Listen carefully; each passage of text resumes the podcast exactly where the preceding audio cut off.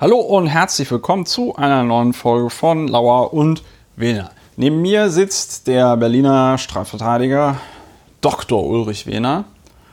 Hallo Ulrich. Hallo Christopher, der du neben mir sitzt, der Berliner Publizist und Großtwitterer Christopher Lauer. Ja, lieber Ulrich, wir haben ja schon vor dieser Sendung oder vor der Aufzeichnung dieser Sendung ausführlich über die Themen gesprochen, über die wir heute sprechen wollen. Und ähm, es ist tatsächlich so, dass wir ein bisschen aufpassen müssen. Es könnte sein, dass ich mich heute so wahnsinnig aufrege. Ich bin im Grunde genommen noch nicht aus dem äh, Stadium der Aufregung wieder raus. Wir wollen dafür sorgen, dass das Aufregen faktenbasiert geschieht. Ja, Fakten, ja, das Schlimme ist, die Fakten sind relativ eindeutig. Und deswegen rege ich mich umso mehr auf. Relativ eindeutig. Aber Eine ja, schöne Formulierung. Das äh, erklärt sich aus unserem, wie nennst du das immer, intelligent assoziieren oder so, ja. Äh, das liegt an, unser, an unserer Bescheidenheit, dass auch wir sagen, es könnte sein am Ende des Tages, dass wir nicht äh, recht haben mit dem, was wir sagen, auch wenn wir sehr davon überzeugt sind, recht zu haben.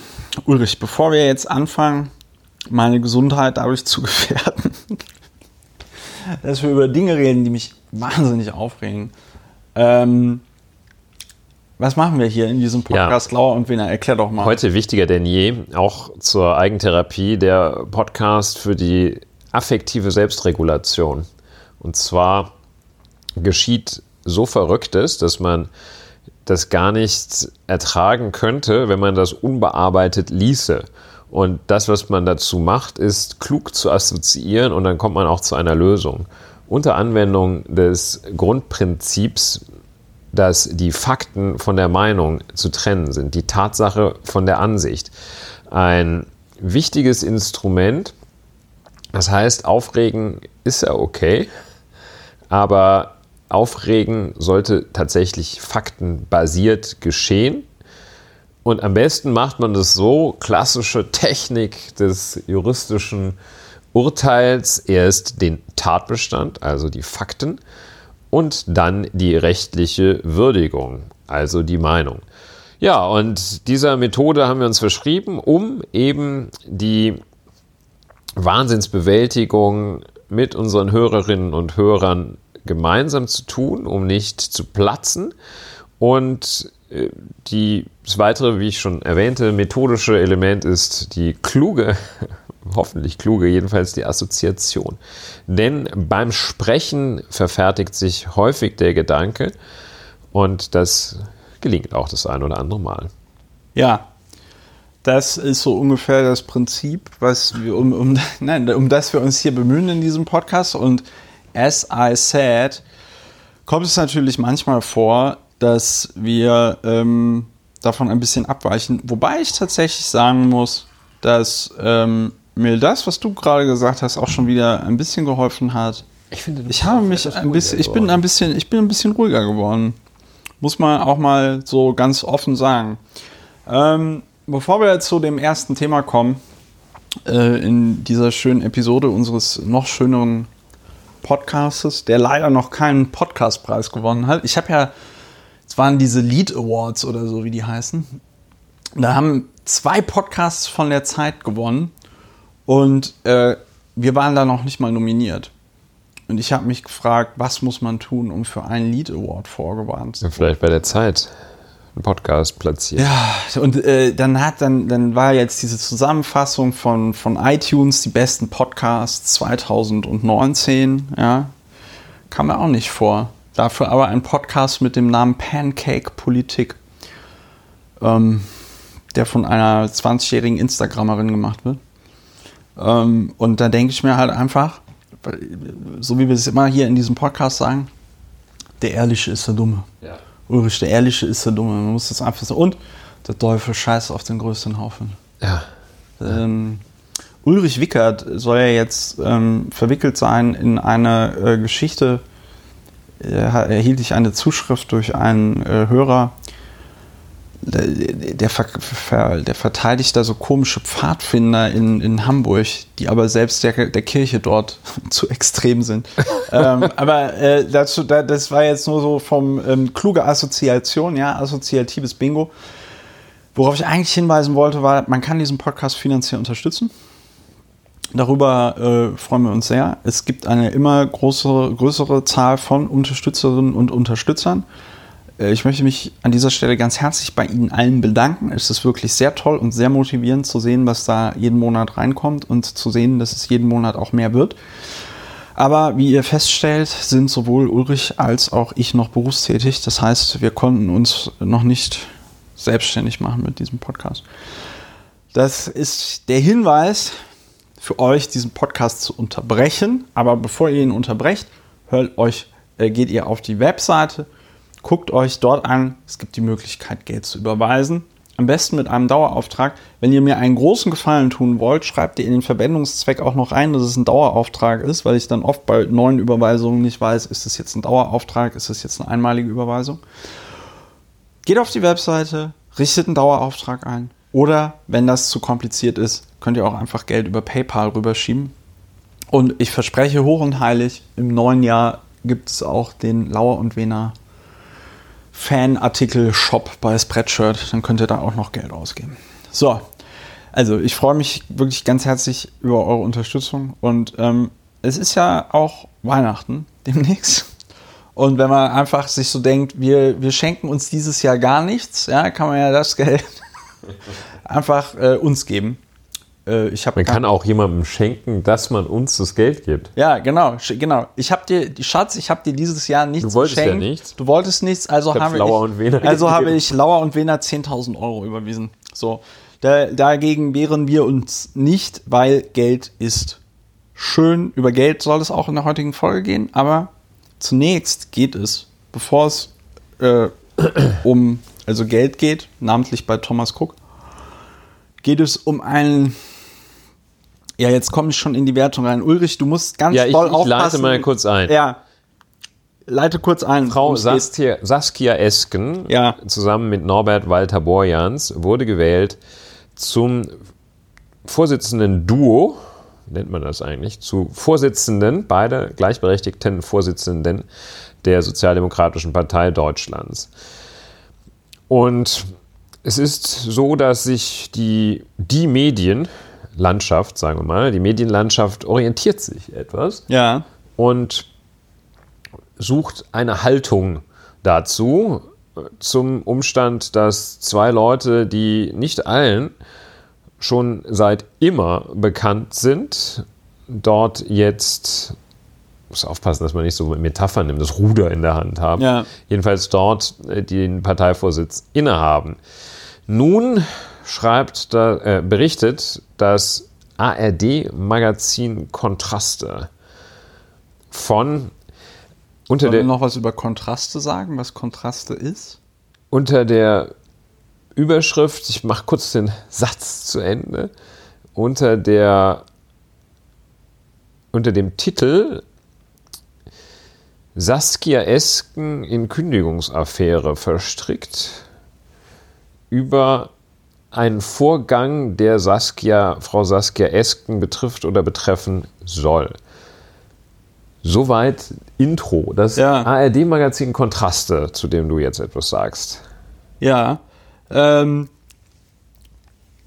das ARD-Kontraste, also die, die öffentlich-rechtlichen Magazine, äh, die öffentlich-rechtlichen Fernsehanstalten, die haben so investigative Magazine. Ne? Also Kontraste ist da nicht das äh, einzige. Es gibt zum Beispiel noch ähm, Monitor und ich glaube der SWR hat auch Report Mainz gibt es noch. Ja, also das ist so ein ja, ich weiß gar nicht, ob Genre jetzt das richtige Wort ist, aber das gibt ähm, es gibt diese investigativen Magazine, die ähm, zeichnen sich durch einen ganz besonderen äh, Stil äh, aus, den ich zuweilen kritisch finde. Vielleicht ist das jetzt schon eine Vorwegnahme ja. der Bewertung. das liegt aber auch daran, dass ich mit solchen Magazinen während meiner aktiven politischen Zeit äh, Erfahrungen gesammelt habe und deswegen ein bisschen möglicherweise voreingenommen bin. Ja, also ähm, äh, das äh, Magazin Kontraste macht einen Bericht über Saskia Esken, den sie ich glaube, das hattest du schon gesagt. Ja, Saskia Esken in Kündigungsaffäre verwickelt, heißt oh. es auf der Webseite. Webseite. von Kontraste. So, jetzt es, es, fällt mir wirklich schwer, bei den Fakten zu bleiben und nicht sofort loszuschreien. Ähm, diese Kündigungsaffäre soll dergestalt aussehen, dass wir erinnern uns, äh, da hatten wir auch drüber gepodcastet, äh, Saskia Esken musste sich ja ähm, in der äh, äh Sendung Anne Will gegenüber einem Redakteur des Magazins Cicero rechtfertigen, mal Mitglied im Vorstand des Landeselternbeirates Baden-Württemberg gewesen zu sein. Das war sie von, äh, ich hatte es vorhin nachgeguckt, äh, so 2012 bis 2014. Ja. Landes sie musste sich nicht dafür rechtfertigen, sondern ihr wurde vorgehalten, das sei ihre, ihre einzige, einzige Vorstandserfahrung oder so. Führungserfahrung, die Vizevorsitzende des Landeselternbeirates Baden-Württemberg Position gewesen sei. Und da hat sie sich dann zu geäußert. Ja. Ähm, und auf jeden Fall. Und da hat sie unter anderem zu gesagt, ja, das sei auch schon gar nicht so einfach gewesen. Und des Weiteren soll sie gesagt haben, dass da Ärger gewesen sei und sie da Ruhe hineingebracht habe. Und dann darf man auch nicht vergessen, dass sie am Ende sagte, wenn sie nur Leute in Führungspositionen ja. wollen, die das schon 20 Jahre machen, dann haben sie immer dieselben oder ungefähr. Ne? Das, ja. So. Also, ja. so. Hatte das eigentlich, das war zumindest das Urteil von uns in der letzten Folge, äh, hat das eigentlich ganz gut da, ganz gut die Kurve gekriegt, ne? So. So, Saskia Esken war also Mitglied in diesem Landeselternbeirat. Dazu muss man sagen, der Landeselternbeirat, wusste ich auch nicht, ist äh, tatsächlich nach einem Gesetz und einer Verordnung im Land Baden-Württemberg so vorgesehen. Also das ist jetzt nicht irgendeine ähm, weiß ich nicht, irgend so ein Verein oder so, sondern das hat tatsächlich auch eine Rechtsgrundlage im, im, im Landesgesetz. Schulgesetzgebung, so. ja. In der Schulgesetzgebung, da gibt es Gesetze, Verordnungen, da ist dann alles geregelt, wie die ihren Vorstand äh, wählen, ob die sich eine Geschäftsordnung geben und wie sie aussehen muss und so weiter und so fort. Also nur für den Hintergrund, dass das jetzt nicht irgend so ein freiwilliger Zusammenschluss ist oder so, sondern das ist part of the, part of the whole. Und dieser Landeselternbeirat berät dann halt irgendwie das Kultusministerium. Ja, da kann man auch alles in den entsprechenden Gesetzen nachlesen. Verlinke ich ganz gerne für die Nerds und Nerdinnen, die das interessiert. So. Als Saskia Esken dann 2012 in den Vorstand gewählt worden ist, ähm, dieses Landeselternbeirates, war sie stellvertretende Vorsitzende, gemeinsam mit noch einem Mann, zu dem wir später kommen.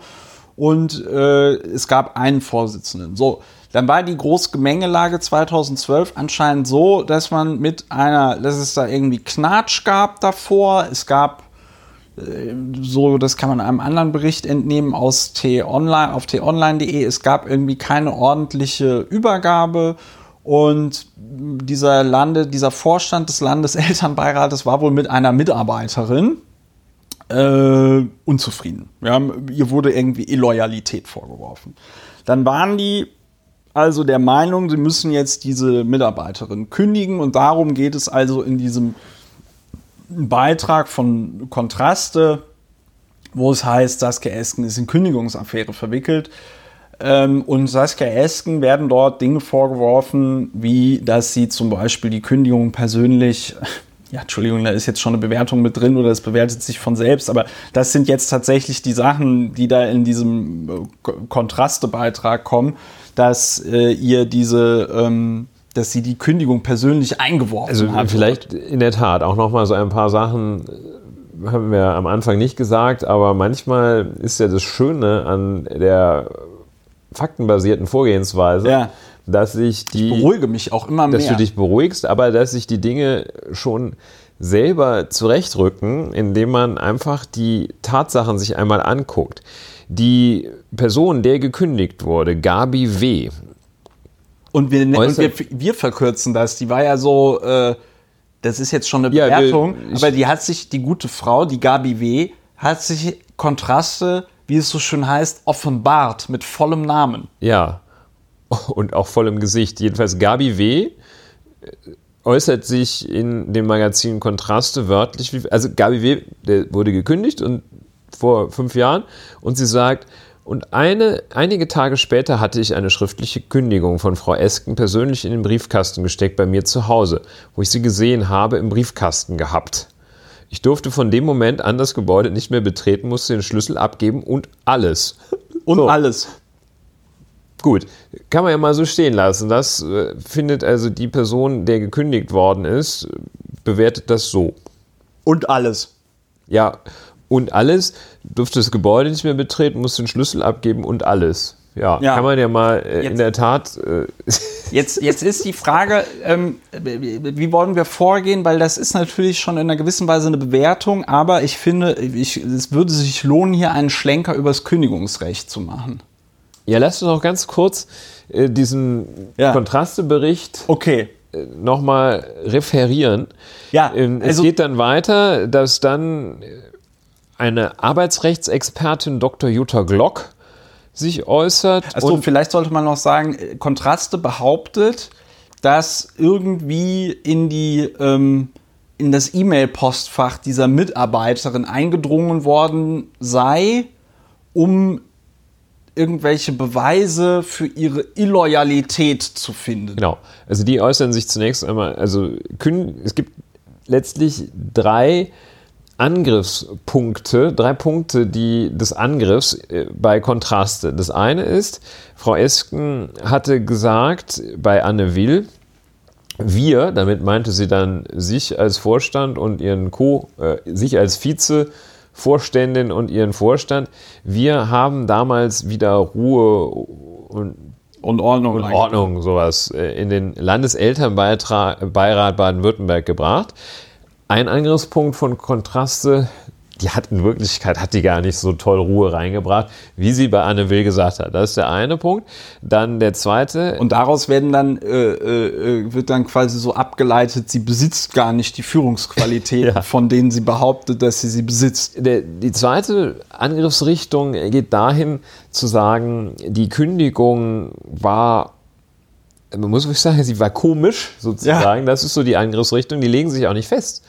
Äh, Und die dritte ist, dass da mit E-Mails was irgendwie auch Komisches gemacht wurde. Ich, benutze- wurde. ich benutze bewusst den Begriff komisch, weil äh, was wirklich Griffiges, äh, griffiger, was Präziseres äh, lässt sich da nicht finden. Das Weil- sind die drei Richtungen, ne, die drei Stoßrichtungen. Klammer auf, Tagesschau zitiert noch eine wie auch immer geartete Stellungnahme des Landesdatenschutzbeauftragten ähm, Baden-Württemberg aus dem Jahr 2012, wo er sagt, das sei rechtswidrig gewesen, diese E-Mail-Durchsuchung. Das Problem ist allerdings, dass äh, hier, also ich habe diesen Screenshot vorliegen.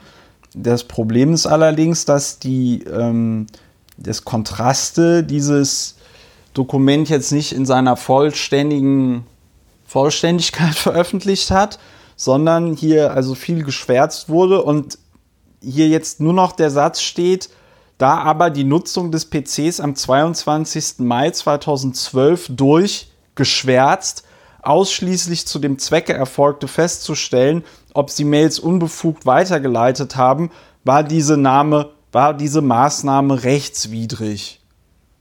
Ja, Du, man weiß aber jetzt gar nicht, über wen der dort redet. Also verstehst du, aus dem Es- Kontext wird jetzt nicht so richtig klar.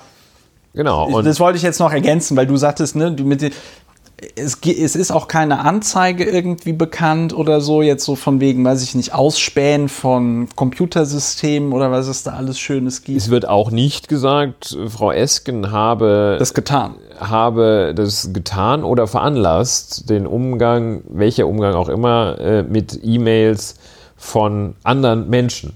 Also es äh, bleibt tatsächlich im Wagen. Und aufgegriffen wird es von anderen Medien, zum Beispiel Achso, ich will aber noch mal Ja? kurz zu dieser Kündigung, beziehungsweise wer bringt das ein mit den mit den E-Mails im Kontraste-Artikel, äh, im Kontraste-Beitrag. der ehemalige und natürlich muss ich jetzt mit der Bewertung aufpassen. Ja. Aber wen haben Sie interviewt? Den vorherigen Vorstandsvorsitzenden des Landeselternbeirates Baden-Württemberg. Da kann man sich natürlich Also der, der Vollständigkeit habe das auch noch gesagt, der über den Saskia es oder zu dessen Amtszeit Saskia Esken gesagt hatte, dass das damals ein einigermaßen zerstrittener Laden war.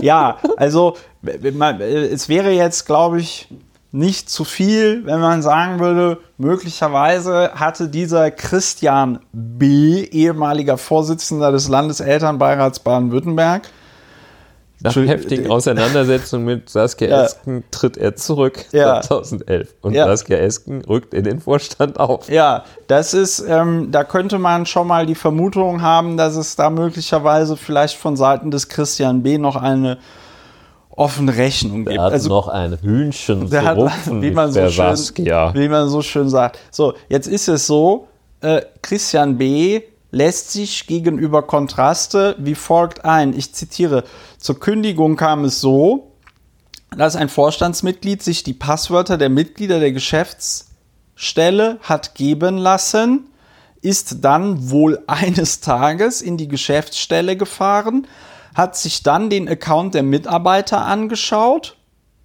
und aufgrund dessen, was er da vorgefunden hat, hätte der Vorstand dann entschieden, Punkt, Frau W. Punkt, hatte den Vorstand dann entschieden, Komma, die Dame zu kündigen. Punkt. Ja, auch Christian B., ehemaliger. Vorsitzender des Landesbeirats Baden-Württemberg, sagt nicht, welches Vorstandsmitglied sich da hat was geben lassen. Und ich glaube, das kann ich an dieser Stelle noch schon einführen. Äh, es gibt einen Artikel von Lars Wienand bei t-online.de. Saskia Esken, Wirbel um SPD-Chefin, was steckt hinter der Kündigungsaffäre? ähm, da kann man, äh, der, der Lars Wienand hat etwas gemacht, das ist jetzt schon auch ein bisschen Bewertung, ne? aber Lars Wieland äh, hat einfach mal noch gemacht, was man so macht als Journalist. Er hat einfach mal noch mehr Leute dazu befragt, die damals mit dieser Sache unmittelbar zu tun hatten und das nicht nur vom Hörensagen kennen, wie der äh, gute Christian B., der ehemalige Vorsitzende, nämlich den Herrn R. Der Herr R. sagt nämlich, äh, das war nämlich der stellvertretende Vorsitzende zusammen mit Saskia Esken. Also sowohl Saskia Esken als auch der Herr gute Herr R. Die waren also äh, beide da im Vorstand und der sagt dazu heute gegenüber Lars Wienand von t-online.de, wir hatten nach den Rücktritten keinerlei Übergabe durch den alten Vorsitzenden bekommen, standen vor einem Kuddelmuddel und hatten als Ehrenamtler einen Berg von Anfragen von Eltern und Medien.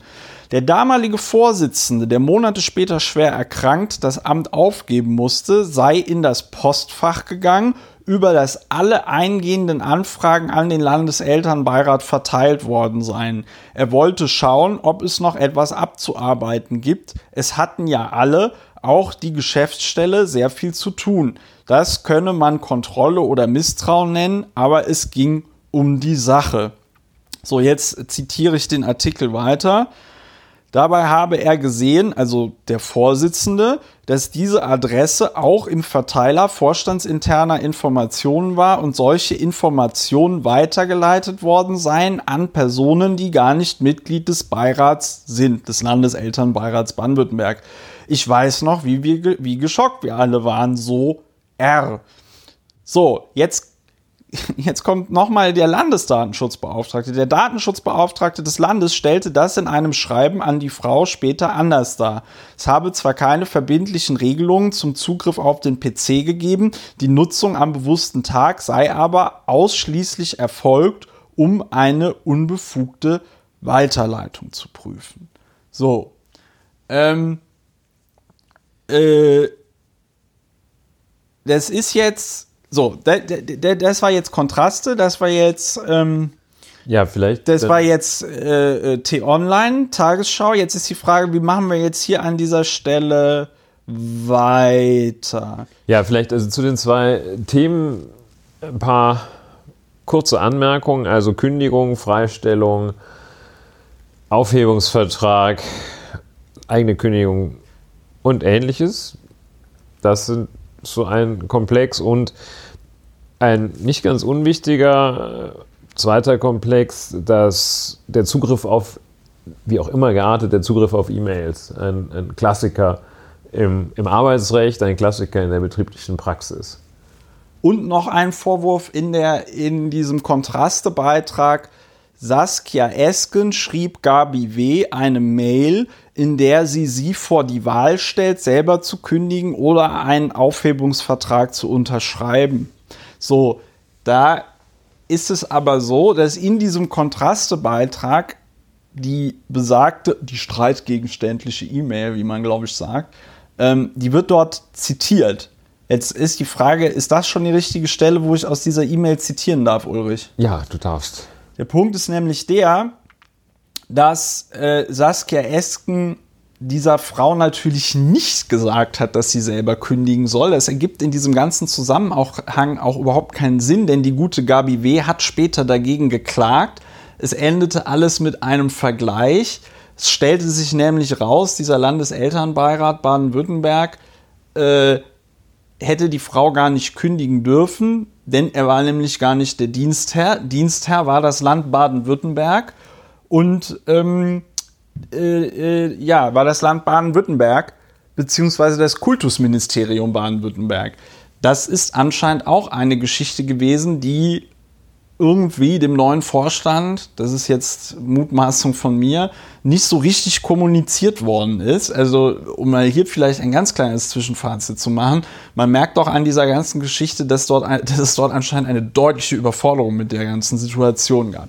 Langer Rede, kurzer Sinn. Das Recht ähm, ist nicht einfach. Dieser Kontrastebeitrag ist halt auch deswegen so interessant, weil es ja am Ende keinen Geschädigten gibt. Es ist ja nicht so, dass hier das Leben dieser Gabi W. komplett versaut worden ist. Im Gegenteil, äh, sie hat einfach ihre, ihren Arbeitsplatz. Komplett versaut und alles. Komplett und alles und so. Rendite, äh, nee, di, äh, äh, di, äh, Dividende und so. Also, äh, Saskia Esken. Und alles.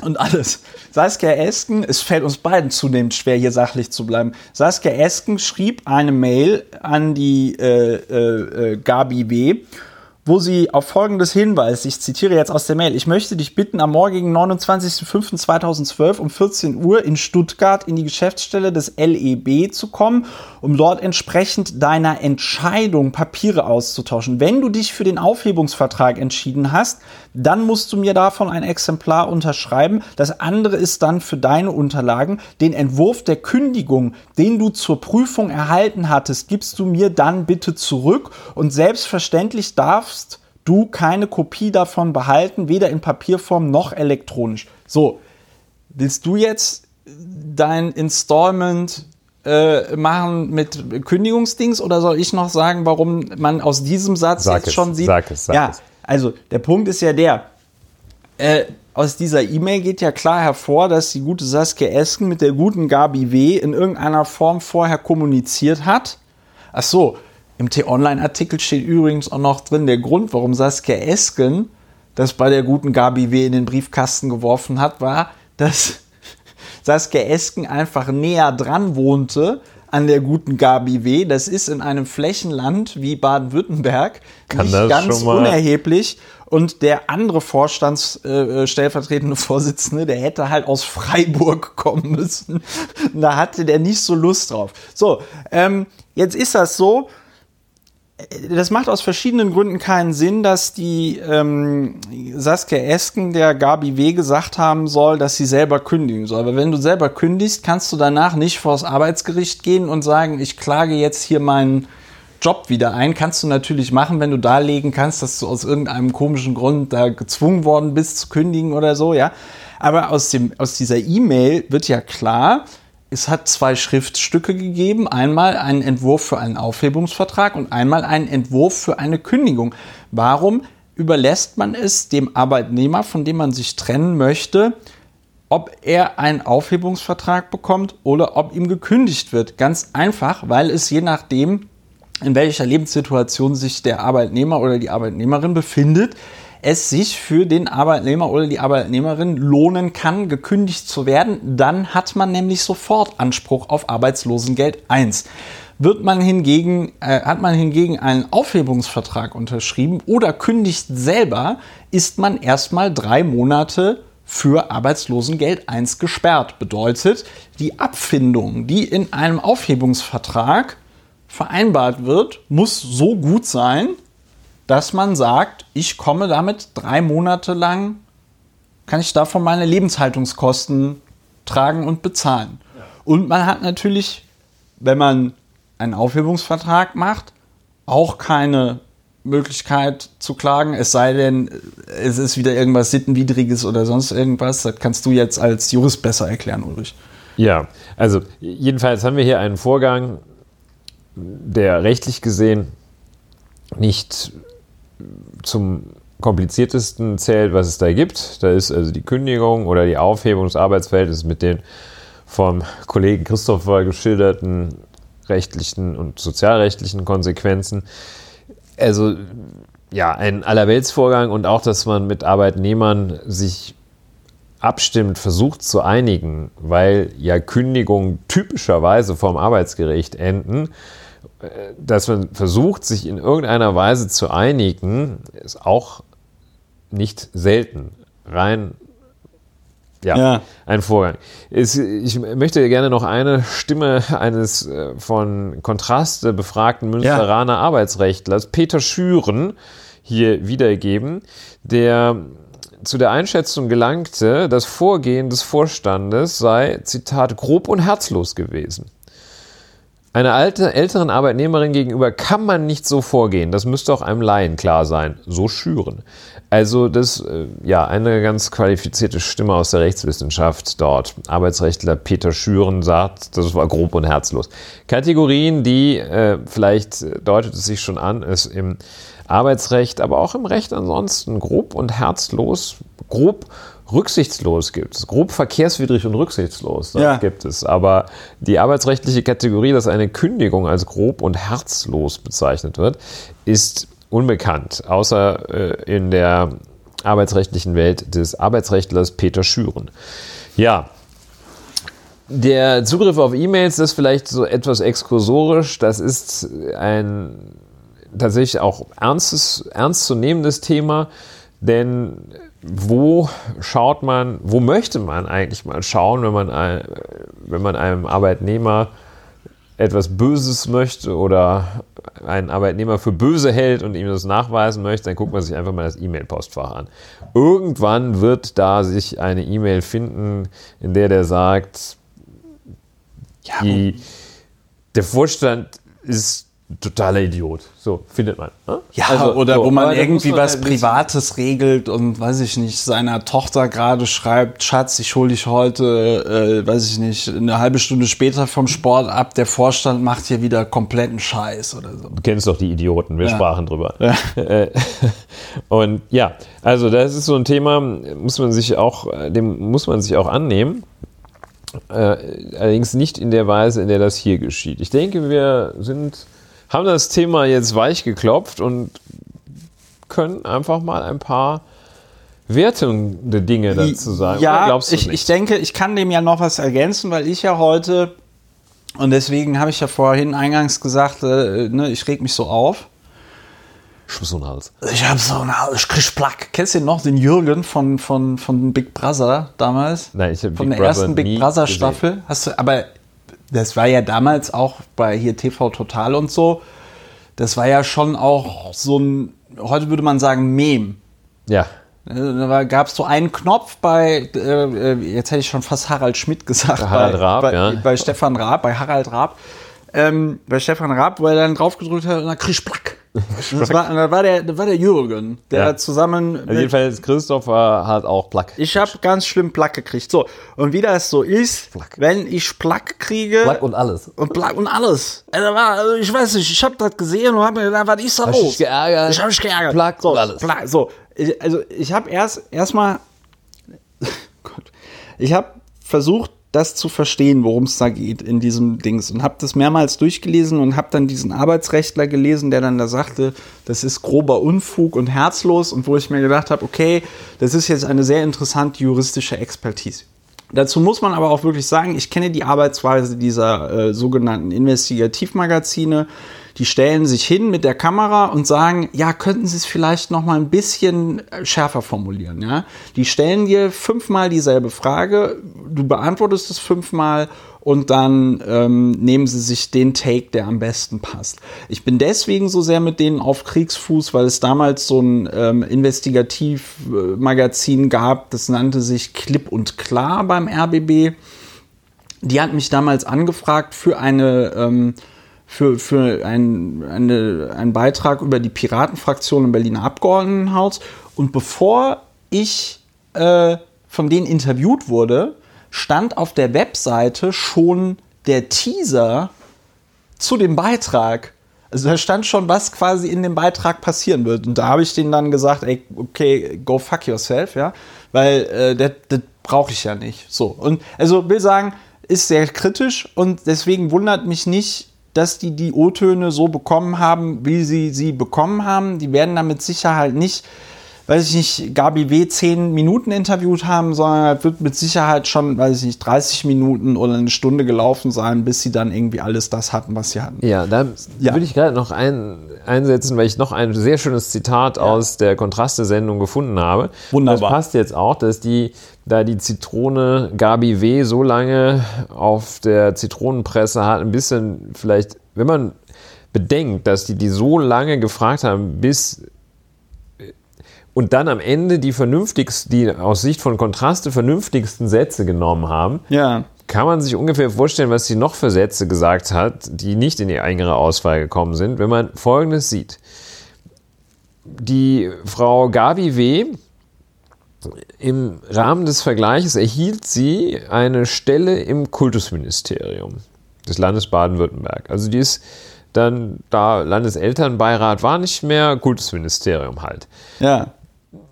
Hielt zwar die Stelle, aber die bittere Erinnerung aber wird sie nicht mehr los. Heißt es bei tagesschau.de und dann ein Zitat von Gabi W. Ich hatte damals die Sorge, dass ich auch keine Stelle mehr mit 56 bekomme und als Frau schon gar nicht. Zitat Ende. Das heißt also,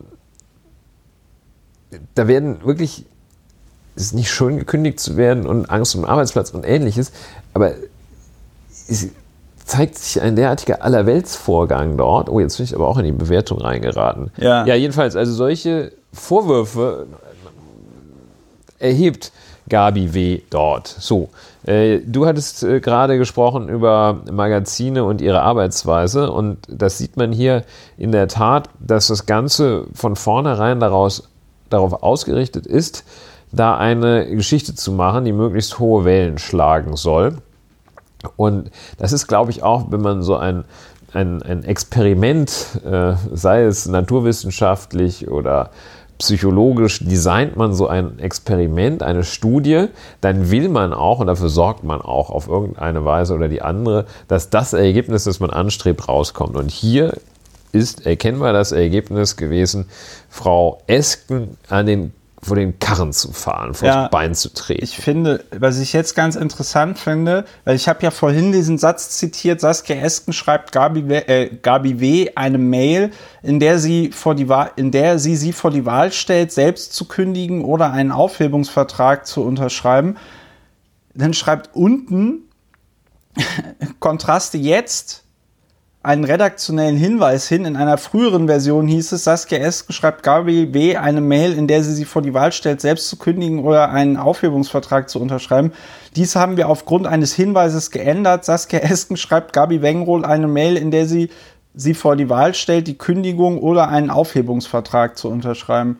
Die Kündigung zu unterschreiben. Die Kündigung, das kann man dazu vielleicht nochmal sagen. Ja, unterschreibt man Erstes nicht. Oder zweites ja. Semester ist eine einseitige Willenserklärung. Seitens des Arbeitgebers. Ja. Gegenüber des Also eine Kündigung ist kein Vertrag. Das ja, ist, also find, ein Vertrag ist eine zweiseitige Willenserklärung. Also das ja. erste Semester. Ähm, ich finde das halt ganz geil, weil einerseits haben sie den Satz nicht korrigiert, weil ich ja gerade das so von der Webseite vorgelesen habe. Die haben es aber immer noch nicht kapiert. Und dann haben sie es auch noch jetzt verschlimmbessert, weil Saskia Esken eben niemanden dazu aufgefordert. Also, okay, gut. Ich hoffe einfach, dass sich Saskia Esken dort äh, gut äh, vertreten lässt. Das wird, glaube ich, für den Anwalt oder die Anwältin, die da reinreitet, ein ähm, Low-hanging fruit, sagt man. Und, und, und ein, ein, ein, ein großes Fest zugleich. So, was, was habe ich also gemacht? Ich habe, ne, wie das so meine Art ist, ich bin so ein bisschen auf Twitter gegangen, ne? Und dann habe ich so, dann habe ich halt so getwittert, ne? Und habe so ein bisschen, äh, da hat der Kontraste Twitter-Account mich in so ein Gespräch verwickelt. Und dann habe ich halt so gesagt, ja, Moment mal, aber wer sagt das denn jetzt hier mit dem E-Mail, ähm, dass da irgendjemand irgendwelche E-Mails gelesen hat? Da habt ihr doch jetzt hier nur diesen komischen Christian B., den ehemaligen Vorsitzenden. Und das ist doch Hören sagen. Der wird ja wohl kaum dabei gewesen sein, als ehemaliger Vorsitzender äh, dabei gewesen sein, wie irgendjemand da diese E-Mails reingeguckt hat. Und dann schreibt halt hier der äh, äh Dingens, ähm, äh, der Lars Wienand, der hat ja dann den anderen Vorstandsmenschen äh, da interviewt, der sagt ja, ja, das war der damalige Vorsitzende. So, worauf weder Kontraste eingeht, noch sonst irgendjemand, der darüber berichtet hat, ist ja die Frage, wenn das alles so schlimm war und so rechtswidrig und so, ne? Wäre ja auch die Frage, ob der ähm, Landesdatenschutzbeauftragte dann nicht von Amts wegen her eine äh, Anzeige erstatten muss. So, da, da, da, darüber gibt's nichts. Und so wie sich das, so wie, so wie das dieser ähm, andere stellvertretende Vorsitzende in diesem äh, Ding hier von dem Lars Wienand darstellt, liest sich das ja auch eher so, als sei das jetzt nicht das private E-Mail-Postfach von dieser Frau gewesen, sondern halt eine, ein, ein Sammelpostfach. So, ne? Wenn ihr jetzt an ähm, kontakt.lauer und wener.de schreibt, dann gehen die E-Mails zwar alle an mich, weil ich der Einzige bin, der das, ähm, der das im Moment, der das Passwort und so hat, aber das könnte genauso gut auch der Ulrich lesen. Ja, und jeder so. andere Mitarbeiter von Lauer und Wener. Und jeder andere unseres großen Mitarbeiterinnen und Mitarbeiterstabs. Ja. Dafür stehe ich mit also, unserem Namen. Wenn ja. wir diesen Sachverhalt also auch mit einem ganz feinen Kamm durchkämmen, dann nichts übrig. stellt sich heraus, dass da nicht ein Müh etwas Handfesten drin vorhanden ist. Also kein auch nur ansatzweise relevanter, gar rechtlich relevanter oder gar strafrechtlich relevanter Vorwurf ja. sich daraus weben lässt. Ja. Da ist es nicht, ist nicht nur, es, man muss nicht erst den Bericht widerlegen als, Sache, als, als unrichtig darstellen, sondern der ist schon per se, wenn man ihn nimmt, ist er schon nicht einschlägig. Es, er, ist nicht substanziiert, er ist nicht schlüssig. Es wird nicht ein Vorwurf schlüssig behauptet, geschweige denn, äh, dass er sich am Ende äh, ergibt. Man muss ihn, wie gesagt, nicht widerlegen, sondern es ist schon, wenn man äh, das unterstellt, dass das alles so ist, wie da geschildert wird, ist schon nichts dran. Und daraus ja. äh, so eine Nummer zu machen, das ja, ist. Vor allem das dann auch noch Affäre zu nennen. Ne? Das ist also, schändlich. Äh, Und der Begriff, die Kündigungsaffäre, den auch die Tagesschau übernommen, auf ihrer Website übernommen hat, äh, das ist wirklich, also ist handwerklich verfehlt, finde ich. Ähm, und ähm, es ist also, es ist wirklich im Ergebnis, es ist eine sehr böse Vorgehensweise, äh, denn eine Kündigungsaffäre äh, diesen, diesen Begriff zu verwenden, so als gäbe es den als stehenden Begriff, die Kündigungsaffäre, ja. so wie es bekanntlich ja die Sexaffäre gibt. Da weiß man, aha, da hat irgendeiner irgendwie mit Sex äh, eine Affäre gehabt. Gut, wobei Sexaffäre muss man jetzt dazu sagen, will, seit MeToo, das Wort wird auch teilweise sehr falsch verwendet. Ne? Ja gut, das gilt ja für Missbrauch für sonst was auch, ne? Also jetzt nicht nur für die Affäre im Seitensprung. Ja, und äh, deswegen. so, äh, aber jedenfalls, also das ist noch schlechter äh, als Sexaffäre, weil Sexaffäre wenigstens ein stehender Begriff ist oder jedenfalls mal war. Eine Kündigungsaffäre gibt es nicht. Es suggeriert, als wäre das hier mal wieder äh, eine Kündigungsaffäre äh, eingetreten und es gibt keine Kündigungsaffäre äh, allgemein und hier im Besonderen auch nicht. Und die Frage, die sich auch stellt, ist, warum sind die Medien auf, also die Medien sind zahlreiche Medien jedenfalls, äh, auf einer eine Art und Weise böse zu Frau Esken, die jedenfalls völlig unsachlich, also jedenfalls neben Ja. der Sache. Äh, Vollkommen, Also vollkommen neben ohne, der Spur. ohne, ohne vollkommen neben der beziehungsweise Spur. ohne Sachbezug. Man kann, also ich meine, das Thema Unerfahrenheit kann man durchaus äh, thematisieren. Ja, wobei es ja früher auch mal sowas wie Welpenschutz gab. Ne? Also es gab ja auch mal Zeiten, wo man gesagt Also hat, man jetzt kann- lassen wir denen mal 100 Tage Zeit oder jetzt lassen wir der mal 100 Tage Zeit, sich zu bewähren oder so. Also ne? ich, äh, worauf, was ich sagen, versuche zu sagen, Ja. ist, äh, dass äh, man sich in der Tat mit Sachthemen jeder Art dort befassen kann. Man muss die ja nicht äh, für unantastbar erklären. Äh, man könnte diesen, diese 100-Tage-Regel, also es wäre eine sehr vertretbare bis anständige Herangehensweise, sich einfach äh, die, diese Möglichkeit der 100 Tage zu geben und einfach mal zu gucken, was die machen. ja. Ähm, man kann auch mit äh, Forderungen, man kann, könnte jetzt zum Beispiel in der Sache, könnte sich damit auseinandersetzen, ob sie denn jetzt eigentlich irgendeinen klaren Kurs fährt und so weiter. Also sachliche Auseinandersetzung, alles gut, aber es ist völlig unsachlich, was da gemacht wird. Ja, weil auch nie klar benannt wird, wer, wer war denn jetzt eigentlich die Person, ne? Also äh, das Einzige, was, was jetzt Saskia Esken ja tatsächlich getan hat in diesem ganzen Zusammenhang ist, eine Kündigung eingeworfen und, eine, und der guten Gabi W. eine Mail geschrieben, in der sie gesagt hat, Gabi W., entscheide dich, Aufhebungsvertrag oder wir machen dir eine Kündigung. Und das, also, die sich mit einem Arbeitsrechtler unterhalten und der Arbeitsrechtler sagt, ja, Moment mal, aber das kann auch sein, dass die, die der das angeboten haben mit der Kündigung einfach aus dem Grund, damit die sofort Arbeitslosengeld 1 bekommt und die so etwas noch nicht berücksichtigt, also, weißt du, das ist irgendwie jeder Mensch, sorry, dass ich das jetzt hier so raushängen lasse, ne, aber jeder Mensch, der irgendwie mal Personalerfahrung hatte, ja, der weiß das halt, wie das, wie funktioniert mit so einer Kündigung.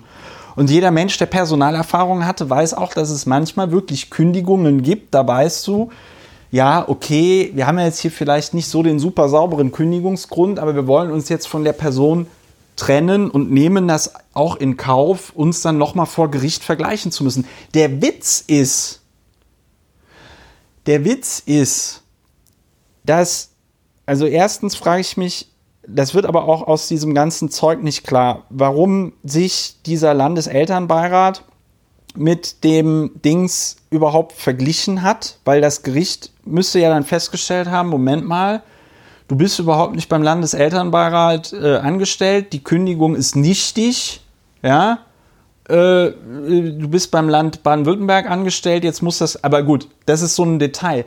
Der Witz ist, erstens habe ich mir die Frage gestellt, ob der Landeselternbeirat Baden-Württemberg ein Tendenzbetrieb ist. Ist er wohl nicht.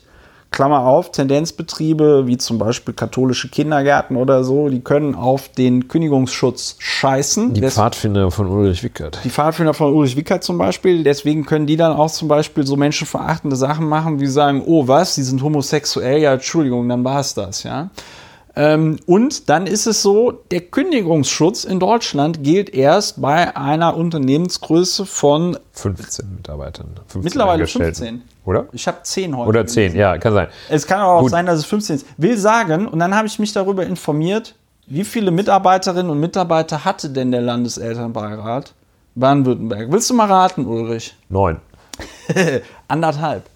Anderthalb, was auch ungefähr dann jetzt sagt, wie, sag ich mal, professionell oder gut ausgestattet. Und dann haben die die Gabi W. So. haben die quasi haben die also mehr, waren als, einfach- mehr als 50 Prozent ihrer Ja. Angestellten haben sie die einfach mal so rausgeschmissen. Und ähm, die die waren da einfach, so sieht das für mich von außen zumindest aus, waren die einfach schlecht beraten. So, Ja, das sieht so ein bisschen nach, das sieht schon sieht ein bisschen dilettantisch aus. ja, die waren halt sagen. einfach überfordert. Ich So kenne das super guter von der Piratenpartei, ja. Also es sieht aus, als hätte Kontraste nach eingehender Recherche und Befragung von zehn sogenannten Experten herausgefunden am Ende, dass da äh, während unter der Ägide von Saskia Esken gab es mal einen etwas dilettantischen Vorfall. Wow, Wahnsinn. Der Punkt ist der, was ich dann heute wirklich bemerkenswert fand, ist, hatte ich vorhin schon mal versucht, drüber zu reden. Ich twittere da also so rum, mache mich auch ein bisschen darüber lustig. Hier die, ähm, ich glaube, Nicole, heißt die Nicole Büsker? Wie heißt sie denn? Von Deutschlandfunk. Ähm, muss ich jetzt suchen, schlecht vorbereitet. Äh, wie heißt sie denn?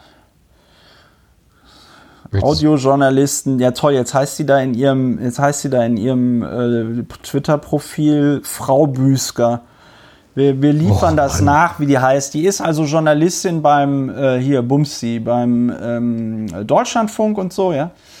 Ähm, die, die, hatte da so ein bisschen äh, Witze drüber gemacht, weil das ja alles komplett lächerlich klang. Ich habe ein bisschen Witze drüber gemacht.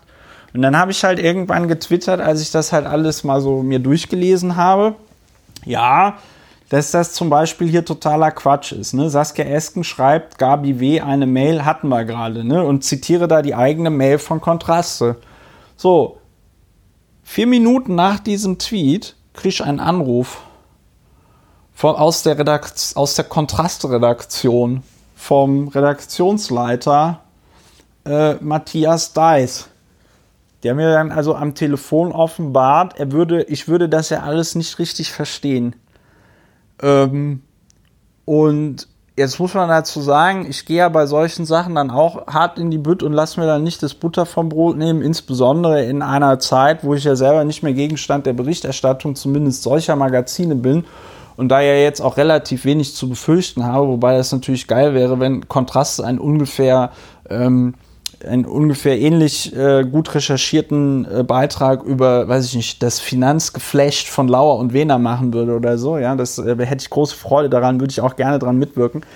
Auf jeden Fall ruft mich also dieser Matthias Deiss an und erklärt mir dann also, ich würde das alles falsch verstehen und ob er mich denn mal mit diesem Markus Wellner, der da, ähm, nee, Markus Weller, der da Mitautor dieses äh, äh, Beitrages ist, ob er mich mit dem mal verbinden könnte. Und dann meinte ich so zu ihm, äh, nö, eigentlich nicht, weil ich das, also erstens fand ich es irritierend, von dem angerufen zu werden. Ich bin mir ziemlich sicher, dass äh, Matthias Reis, der Redaktionsleiter von Kontraste, heute nicht alle Leute auf Twitter angerufen hat, äh, nicht alle Leute angerufen hat, die da irgendwie drüber getwittert haben, über diesen Kontraste-Beitrag.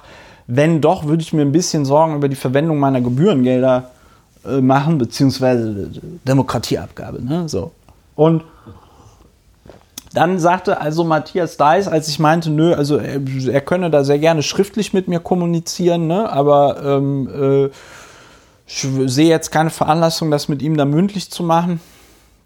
Da sagt er dann so zu mir, ja, äh, dann brauchen wir, ja, dann kann ich, wir wollten es Ihnen ja jetzt erklären, aber dann kann ich doch auflegen, so, ne? Also so ungefähr.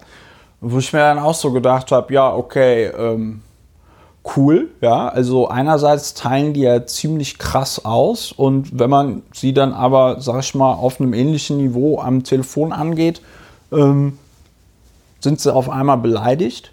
Und dann äh, wurde ich mit diesem Markus Weller verbunden.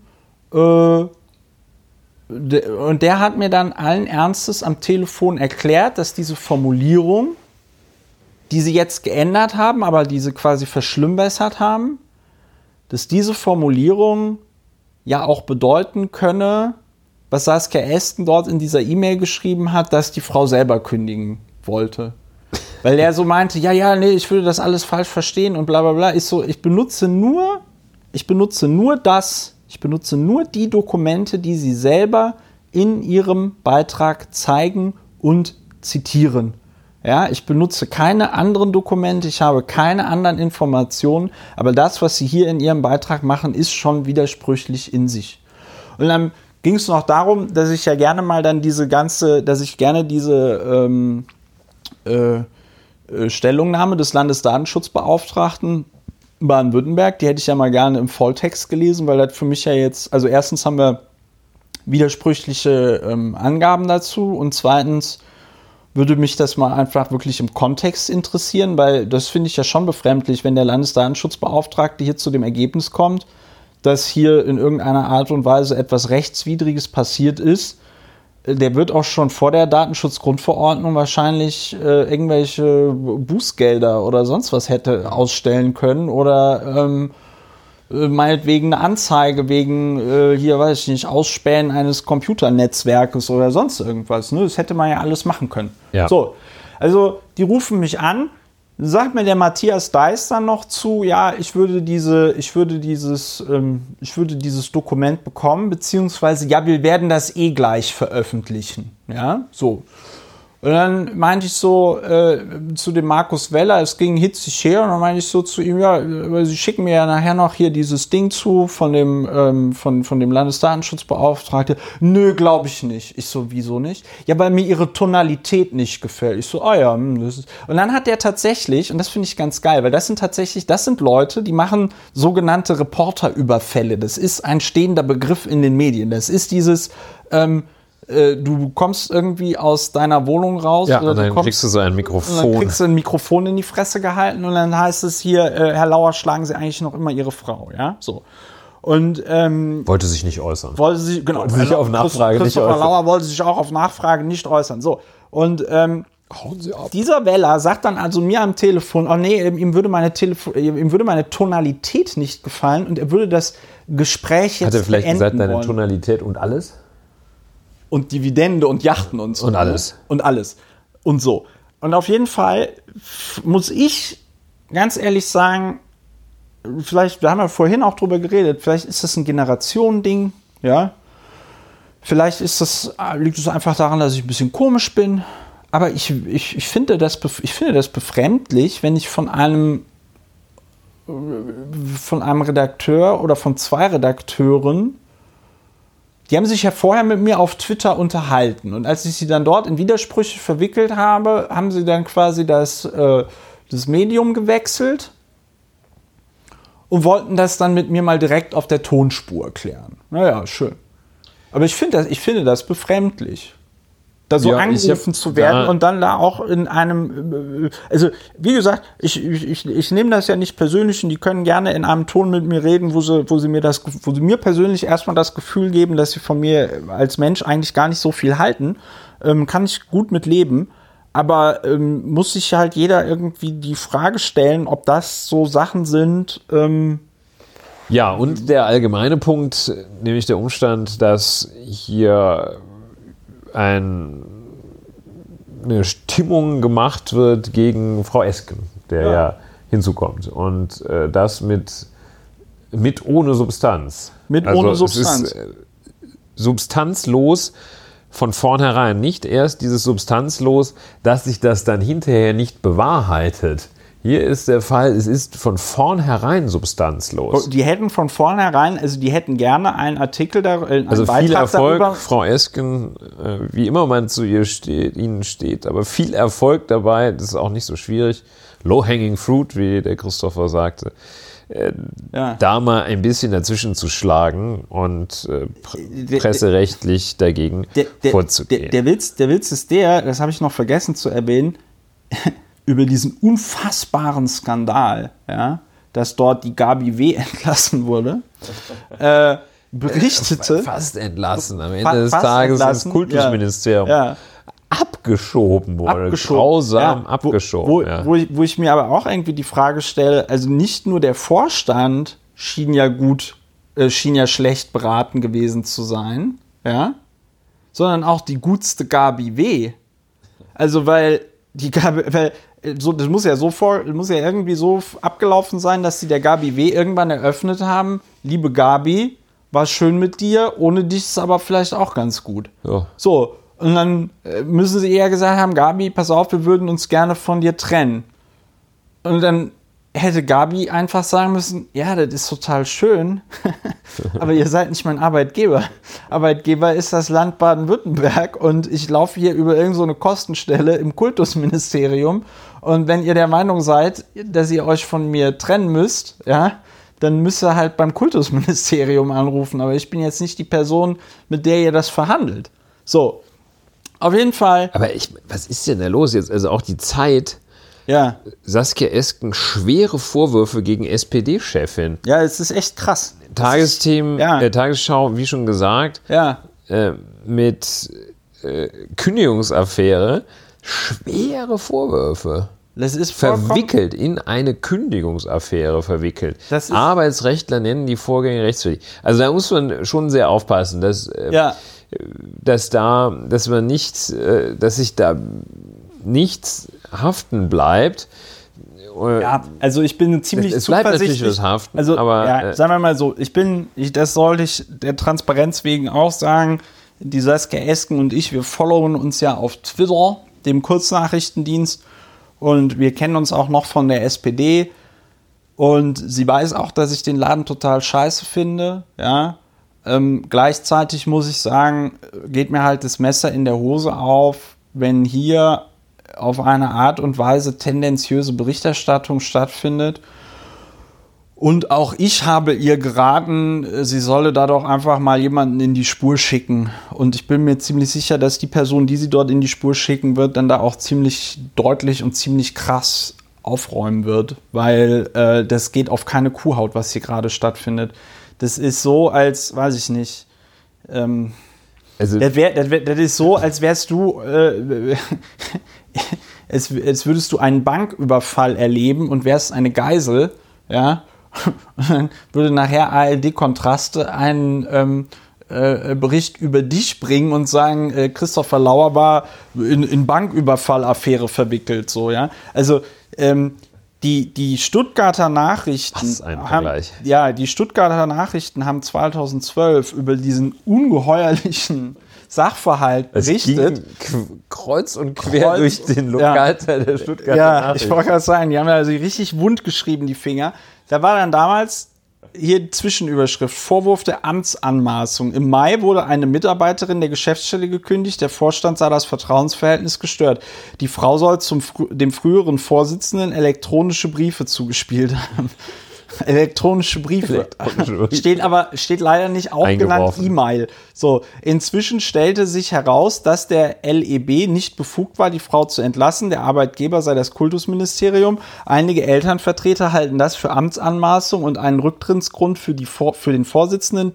Theo Keck betont, ich muss mich auf die Mitarbeiter in der Geschäftsstelle verlassen können, ich würde das wieder tun. Er habe annehmen müssen, dass er als Arbeitgeber gelte, schließlich habe sich die Betroffene, die künftig im Kultusministerium arbeiten wird, doch auch bei ihm krank gemeldet. Nun sei dieser rechtliche Graubereich geklärt. So, ähm, also da kann man auch mal irgendwie sehen, wie das sieben Jahre später von ähm, Kontraste halt so vollkommen out of proportion geblasen wird. Das war also von 2012 war das halt so ein, da lief, da war das ein Teil eines Artikels darüber, dass es gerade irgendwie im Landeselternbeirat heiß hergeht. Misstrauen im Landeselternbeirat, Krisenstimmung bei den Elternvertretern.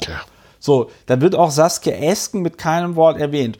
Und das ist jetzt das, Klammer zu, was ich vorhin meinte. Ich finde die SPD scheiße. Wir haben hier in diesem Podcast auch, oft genug irgendwie erklärt, warum. Da gibt es auch gute Gründe für. Ne? Aber wie gesagt, bei, bei, bei einer solchen Berichterstattung, da muss man sich echt fragen, wenn das von der Bild-Zeitung kommt, ja, geschenkt. Wenn das von der Welt kommt, irgendwas, was bei Springer läuft, geschenkt. Ja. Ähm, aber, aber vom öffentlich-rechtlichen Fernsehen, auch von diesen sogenannten investigativen Magazinen, erwarte ich einfach, dass sie eine saubere Arbeit machen. Also hier ist in der Fokus-Unterzeile, Ja. äh, SPD-Parteichefin soll Mitarbeiter bespitzelt haben. Ne? Also Ja. ja. Ja. Augen auf, äh, bitte Augen auf bei der beim, bei, bei Medienkonsum.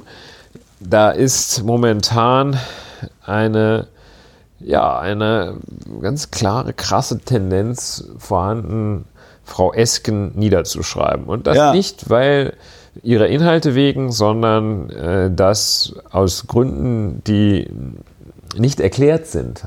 Ja. Die sagen ja auch nicht, was sie dagegen haben. Offenbar passt das einer, passt das manchen nicht. ja, let's bin, move ich on. Bin einfach, ja, ja, aber ich bin, ich weiß auch nicht, also ja, let's move on, aber mich lässt es auch ein bisschen, ein bisschen ratlos äh, zurück. ja, Weil, ähm, ja, lass uns überlegen, ob ja, jetzt kommen wir zum nächsten Thema, wo ich auch, müssen wir auch aufpassen. welches nehmen wir. Du musst ja gleich, du musst ja gleich wieder los. Ja, wir- wir- Meisterbetrieb Nee, zu wir, gründen? ich finde, über Thomas Cook müssen wir reden. ja, Thomas Cook, Thomas auch Cook. eine schöne Sache. Ja. Also auch schön war jetzt ironisch. Jedenfalls, äh, Thomas Cook, der Reisekonzern, ich glaube, das war früher, war das TUI, ne? Äh, Neckermann. Neckermann, whatever. Äh, Thomas Cook, äh, insolvent. Die deutsche Tochterfirma, das deutsche Tochterunternehmen mit einem Überbrückungskredit von, ich glaube, 300 Millionen Euro oder 350 Millionen versehen. Ja. Und nun ähm, dann äh, ist es wohl so, dass doch äh, es Thomas Cook nicht gelingt, äh, alle Menschen, die dort Reisen gebucht haben, diese Reisen auch zu verschaffen.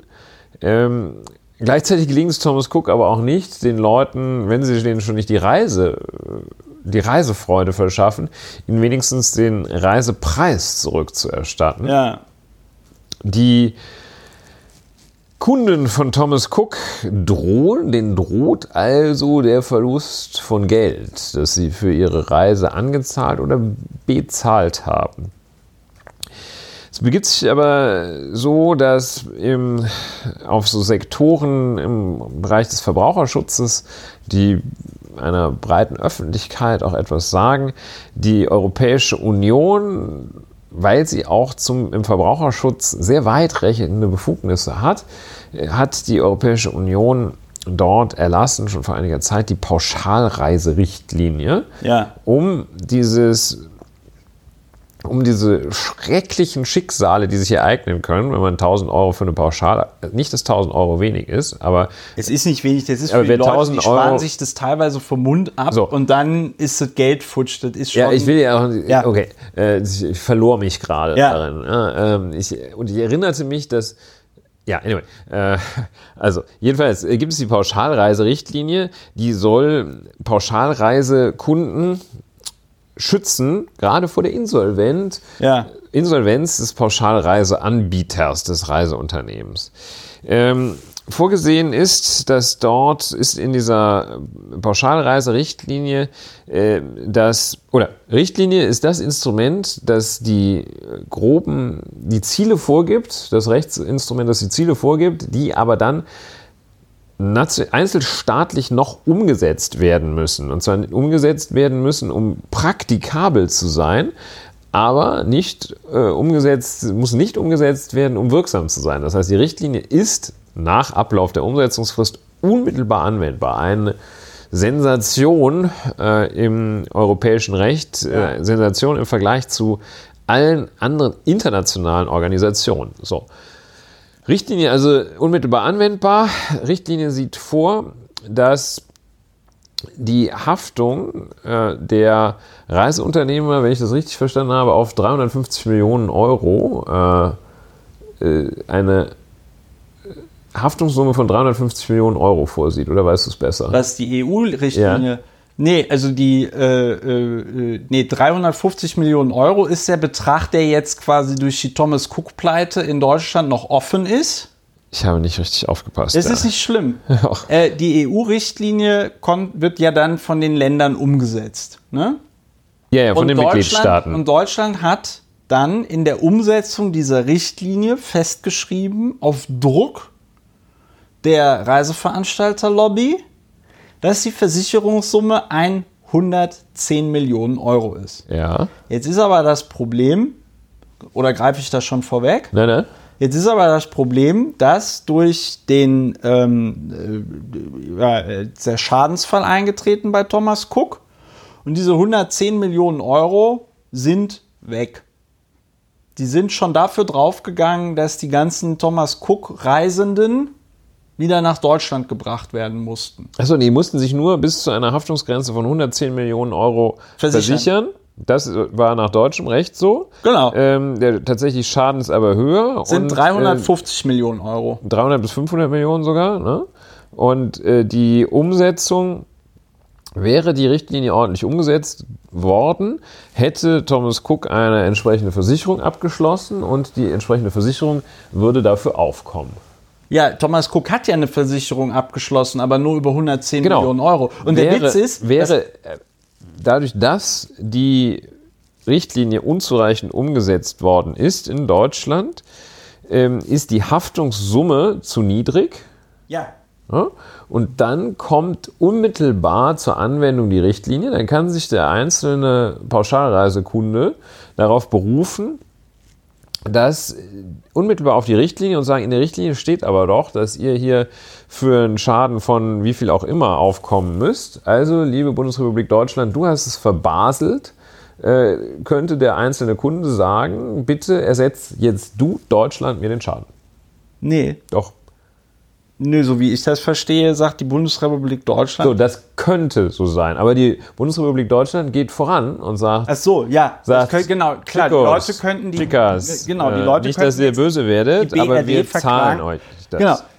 Jetzt muss man, jetzt muss man dazu noch sagen, dass ich, dass mich dieser ganze Sachverhalt, jetzt greifen wir hier schon ein bisschen vor, ne? Aber dieser ganze Sachverhalt, wir reden ja hier oft in diesem Podcast in letzter Zeit von Bedarfsprüfungen beziehungsweise Geldern, die gewährt werden ohne irgendeine Form von Bedarfsprüfung. Ne? Und ähm, ich habe mir ja dann gestern die Frage gestellt, gerade in Deutschland kannst du dich ja eigentlich gegen alles versichern lassen. Ja?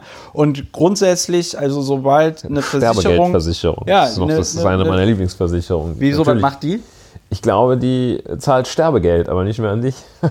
Ja, aber das ist doch ist das nicht eine klassische Lebensversicherung? nee, äh, ich glaube, das, die deckt so die äh, Beerdigungskosten und solche Ah, Sachen. okay, cool. Also, ähm, äh, äh, was, was, was, was, und dann habe ich mir gedacht, wenn man sich in Deutschland gegen alles versichern kann, wir sprachen ja zum Beispiel auch darüber, ich war in Korea, habe ich so eine Reisekrankenversicherung abgeschlossen, die hat dann auch äh, diese ganzen Geschichten da mit der Gürtelrose bezahlt und so, alles tippitoppi, ja. Und dann habe ich mir gefragt, habe ich mir gefragt, Habe habe ich, ich mir mich ge- hab ich gefragt, gefragt. ja. es muss doch eigentlich auch eine Versicherung geben, wo du dich als äh, äh, äh, Kunde von so einem Reiseunternehmen dagegen versichern kannst, dass das Reiseunternehmen pleite geht. Ne? Habe ich mir so gedacht.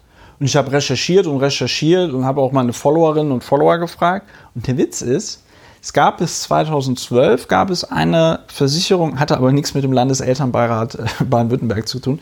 Es gab bis 2011, äh, 12 Unter dem eine Vorsitz von Gabi W. unter dem Vorsitz von Gabriel, gab es eine Versicherung, wo man sich tatsächlich für 5 Euro im Monat oder so gegen die Pleite einer Fluggesellschaft versichern konnte. Die wurde dann aber abgeschafft äh, von dem, Her- von dem Hersteller, sage ich jetzt schon, von dem Versicherungsunternehmen. Die hat die dann ähm, auslaufen lassen in dem Moment, in dem halt irgendwie ganz viele Flugunternehmen auf einmal pleite gegangen sind und die sich gesagt haben, hm, das ist jetzt vielleicht gar nicht mal so Ja gut, Versicherungsmathematik ist ein Das ist ein weites Feld. Auf jeden, ist auf jeden Fall auch ein cooles Feld. Auf jeden Fall ist wie Buchmacher. habe ich, ja, auf jeden Fall habe ich dann gesucht und gesucht, bin dabei auf eine ziemlich coole Versicherung gestoßen bei der Allianz. Äh, Es gibt da nämlich eine, die, die, der, der Name davon ist anders, findet man aber sofort bei der Allianz, wenn man nach Reiseversicherungen sucht und dann Sonderversicherungen äh, einklickt. Es gibt eine Partyversicherung. Und zwar, wenn du zum Wenn Beispiel. die Party aus dem Ruder läuft. Oder Nee, was? nee, nee, nee, nee. Wenn du zum Beispiel jetzt eine, ähm, du planst eine Hochzeit oder so. Ja. Ne? Und dann, weiß ich nicht, ne, dann kaufst du, äh, mietest du eine Location an und du bestellst einen DJ und dieses und jenes. Und so eine Hochzeit, die kostet ja mal schnell irgendwie zwischen, weiß ich nicht, 10 und äh, 20.000 Dann Euro. reiert oder einer so. ins DJ-Pult. Wie bitte? dann- Ja, ja gut, darum geht es gar nicht, sondern es geht dann tatsächlich darum, wenn du dann zum Beispiel vorher krank wirst, ja, oder du, ne, du brichst dir ein Ja, so Bein. eine du kannst- Ausfallversicherung, So eine ja. Ausfallversicherung. Und das fand ich ganz geil. Also da kannst du dir dann tatsächlich so eine, so eine, das ist, finde ich, gar nicht so schlecht. Also wenn man mal, weiß ich nicht, so eine goldene Hochzeit plant oder so und dann ist man ja im Alter möglicherweise dann auch nicht mehr so fit. Also das fand ich ganz interessant. Ich schweife aber vom Thema ab. Ich habe keine Versicherung dafür gefunden. Und jetzt kommt der Witz. Weißt du, warum es dafür keine Versicherung gibt? Weil es ja diese EU-Richtlinie gibt. Weil es ja dieses Gesetz gibt, das sagt, ja, die ähm, äh, Reiseveranstalter müssen sich ja versichern. Und wenn sich die Reiseveranstalter versichern Genau. müssen, sagt natürlich jedes Versicherungsunternehmen, ja, Moment mal, dann haben wir aber doch schon jetzt hier im Schadensfall jemanden, der bezahlen muss. Dann ist das ja vollkommener Quatsch. Ja, gibt's keinen dann Bedarf. Gibt es jetzt überhaupt gar keinen Bedarf, das irgendwas zu machen. Ja. Der Witz ist, dass im Grunde genommen Deutschland das hier an dieser Stelle, jetzt sind wir schon ein bisschen in der Bewertung, das halt irgendwie doppelt falsch gemacht hat, weil halt man den Kundinnen und Kunden durch die beschissene Umsetzung dieser EU-Richtlinie die Möglichkeit genommen hat, sich auf eine vernünftige Art und Weise gegen sowas zu versichern. Ich bin mir ziemlich sicher, dass eine solche Versicherung für einen Reisenden wahrscheinlich irgendwie 5 Euro pro Reise irgendwie kosten würde oder 10 Euro irgendwie pro Reise. Und dann hast du da irgendwie deine äh, weiß ich nicht, 4000 Euro Pauschalreise versichert oder so. Ja, jedenfalls ja? Gegen, gegen dieses Ausfallrisiko. So. Ja, also dieser, der, der Unrechtskern sozusagen liegt hier tatsächlich in der unzureichenden, fehlerhaften Umsetzung der Richtlinie. Ja. Das ist der, das ist der Kern der ganzen Veranstaltung und äh, der Kern dieser Problematik. Im Ergebnis besonders ärgerlich, was du ja auch geschildert hast, dass man äh, sich bei, bei Hilfe bei, bei Sozialleistungen äh, muss man also 70 Antragsformulare ausfüllen und schwören, dass man äh, kein Auto hat, äh, das mehr als 540 Euro wert ist. Äh, hier regnet es Geld. Das ist im Ergebnis ärgerlich. Äh, und ja, vor allem, weil es 240 Millionen Euro sind. Ja, hier regnet es viel Geld. Das ist ausgesprochen ärgerlich. Der, der Unwertgehalt äh, des Handelns liegt eben, wie schon gesagt, in dieser fehlenden Umsetzung. Nicht so sehr, dass man jetzt diesen Leuten das Geld gibt. Ja, das ist halt so.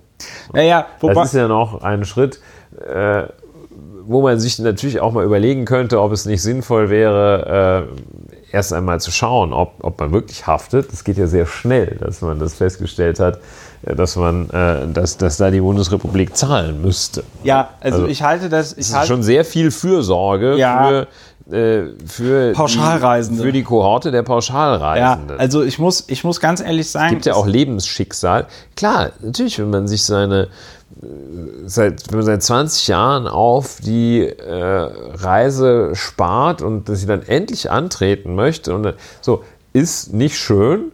Aber ähm, es gibt auch schwerere Schicksale, als äh, auf der Pauschalreise sitzen zu bleiben. That's the ne? point. Beziehungsweise Punkt, auf den Kosten. Der Punkt ist halt der, was, was, was, was, was mich halt auch einfach wundert, ist, ob es aber gut, äh, da kennst du dich jetzt besser aus bei so Wirtschaftsstrafrecht oder so. Aber die Frage, die ich mir jetzt gestellt habe, ist, äh, diese 240 Millionen Euro, die Thomas Cook hier in Deutschland nicht bezahlen kann. Ne? Das ist ja jetzt schon ein etwas größerer Ausstand. Ne?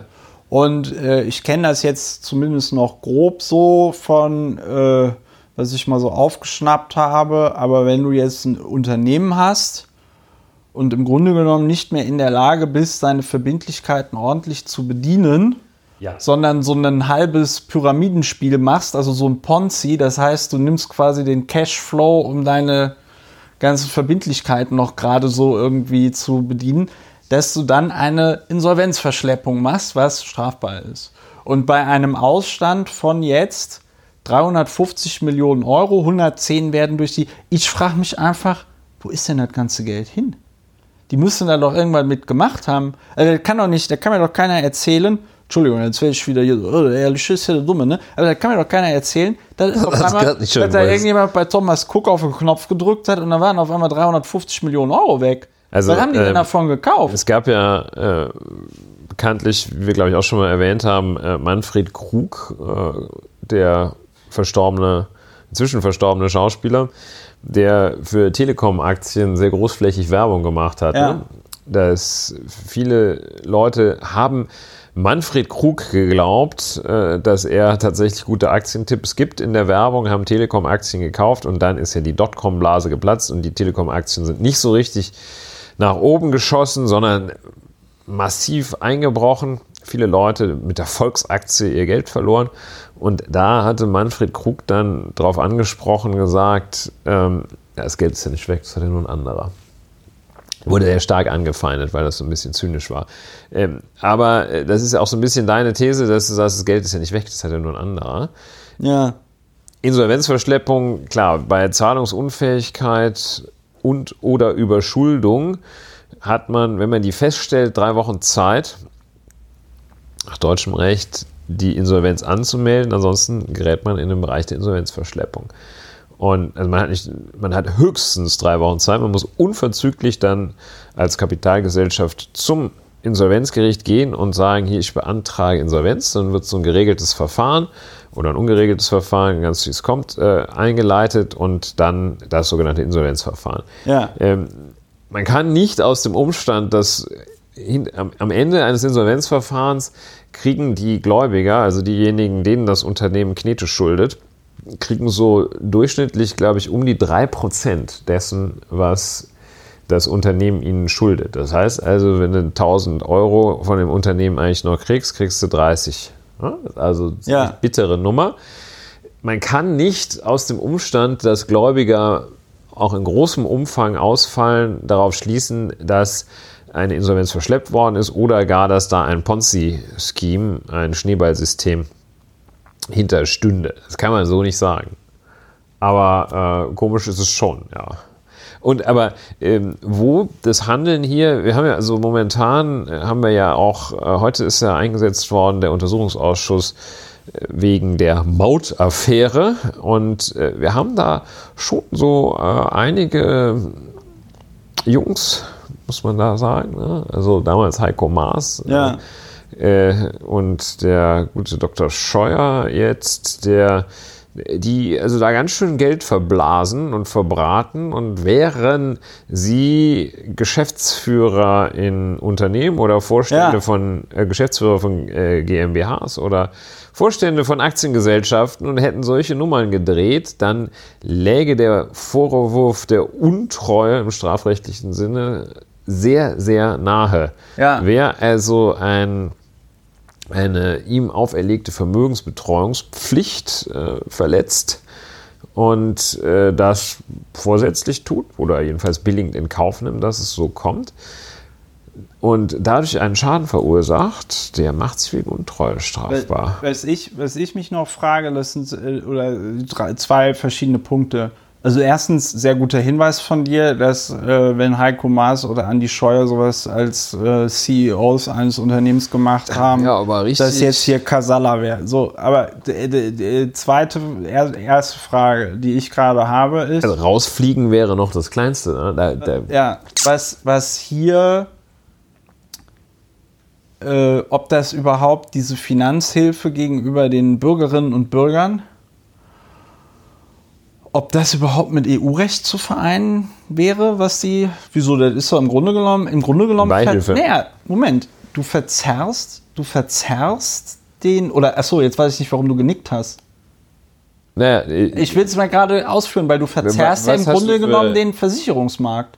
ja, aber Du, also, äh, weil du, ne, also du signalisierst ja, also das ist ja jetzt mal auf einer politischen Metaebene, ist es ja ein fatales Signal gegenüber den, gegen jedem Unternehmen in, in, in, in Deutschland, weil du sagst, ja, also mit der Versicherungssumme, da müsst ihr das schon nicht so ernst nehmen, weil im Zweifelsfall äh, äh, äh, greift ja der Staat ein. Das ist im Grunde genommen, ist das ja die Fortsetzung, jetzt, jetzt bin ich hier komplett im Populismus-Modus, aber das ist ja auch nix, nicht viel was anderes, als jetzt äh, bei, bei der Bankenrettung da passiert ist. ja, Ne? jawohl. Also da war auf einmal das Geld da. Ne? So, und deswegen, also ver, ver, ver, verstehst du, was ich meine? Da wird, doch, da wird doch jetzt komplett der Versicherungsmarkt verzerrt, wenn Deutschland sagt, hier, äh, liebe Pauschalreisenden, wir bezahlen euch hier jetzt eure 4000 Euro äh, All-Inclusive-Reise nach Thailand oder was? Also es ist jedenfalls nicht europarechtswidrig, weil es ist gerade europarechtskonform bzw. europarechtlich geboten, diese Ausgleichszahlung vorzunehmen, nach allem, was wir wissen. Denn es ist ja das Europarecht, das den Markt für Insolvenzversicherungen bei Pauschalreisen beseitigt hat. Zweite Frage, zweite Frage wäre jetzt gewesen, was kann das denn mehr, was hätte das denn mehr gekostet, wenn die da eine Versicherungssumme von, weiß ich nicht, 350 Millionen oder so, also, was kostet, was kostet das dich als Unter- Reiseunternehmen, dich für so einen, für so einen, für so einen Millionenschaden zu versichern, für 110 Millionen? Da werden die doch nicht mehr als eine Million im Jahr bezahlt haben für die Versicherung oder so, oder? Oh doch, das ist bestimmt teurer, aber ähm, Wa- Was würdest du schätzen? 10. Ist das ein, Also die lassen sich, ja, Nein, wenn du, nein, wenn du 10 sagst, dann glaube ich dir das ja. Du hast nur so gelacht, deswegen war ich mir jetzt nicht sicher, 10 ob du ist einfach, 10 ist einfach aus, äh, aus, der, aus der hohlen Hand. Versicherungstarife, die werden ja, wie du auch weißt, sehr, sehr komplexe Ja. Kalkulationen liegen denen zugrunde. will damit nur sagen, Und mit Sicherheit hängt es auch vom Rating dieses Unternehmens ab, was die ja, Ausfallversicherung will damit kostet. nur sagen, so eine Ausfallversicherung, oder um es mal anders zu formulieren, so eine Ausfallversicherung in Höhe von 350 Millionen Euro oder eine meinetwegen noch höhere Versicherungssumme, ja, die hätte doch jetzt nicht das Unternehmen Thomas Cook in den Ruin Ja, aber das ist auch nicht das, also ist ja nicht das Problem, dass, äh, also dass Thomas Cook hier einen Fehler gemacht hätte, außer dass sie ihr Unternehmen vor die Wand gefahren haben.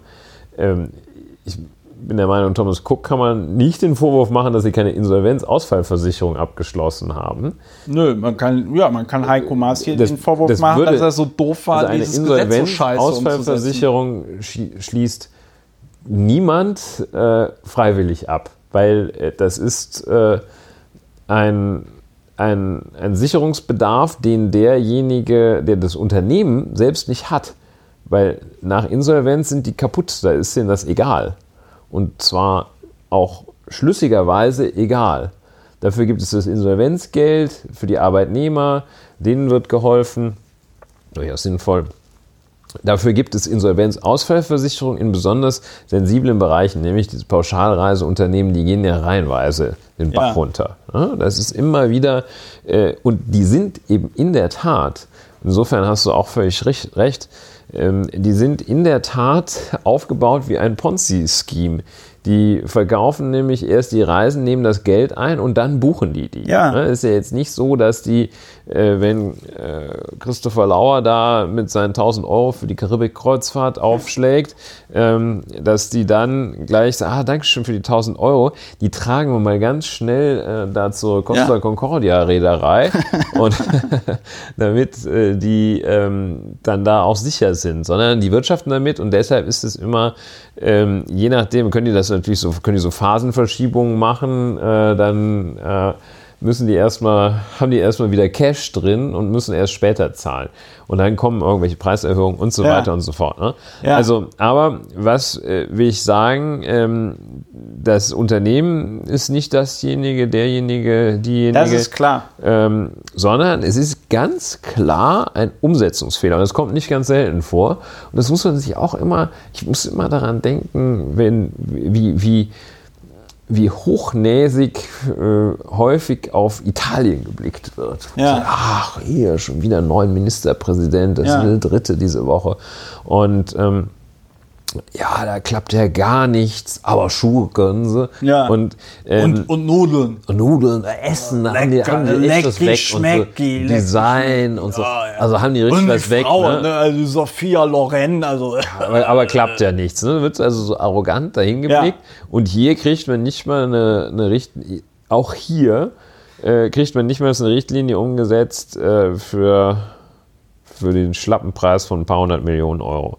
So. Ich hatte das auch mal in einem Fall tatsächlich. Äh, es war sogar ein, äh, etwas, äh, ein etwas heikler Fall.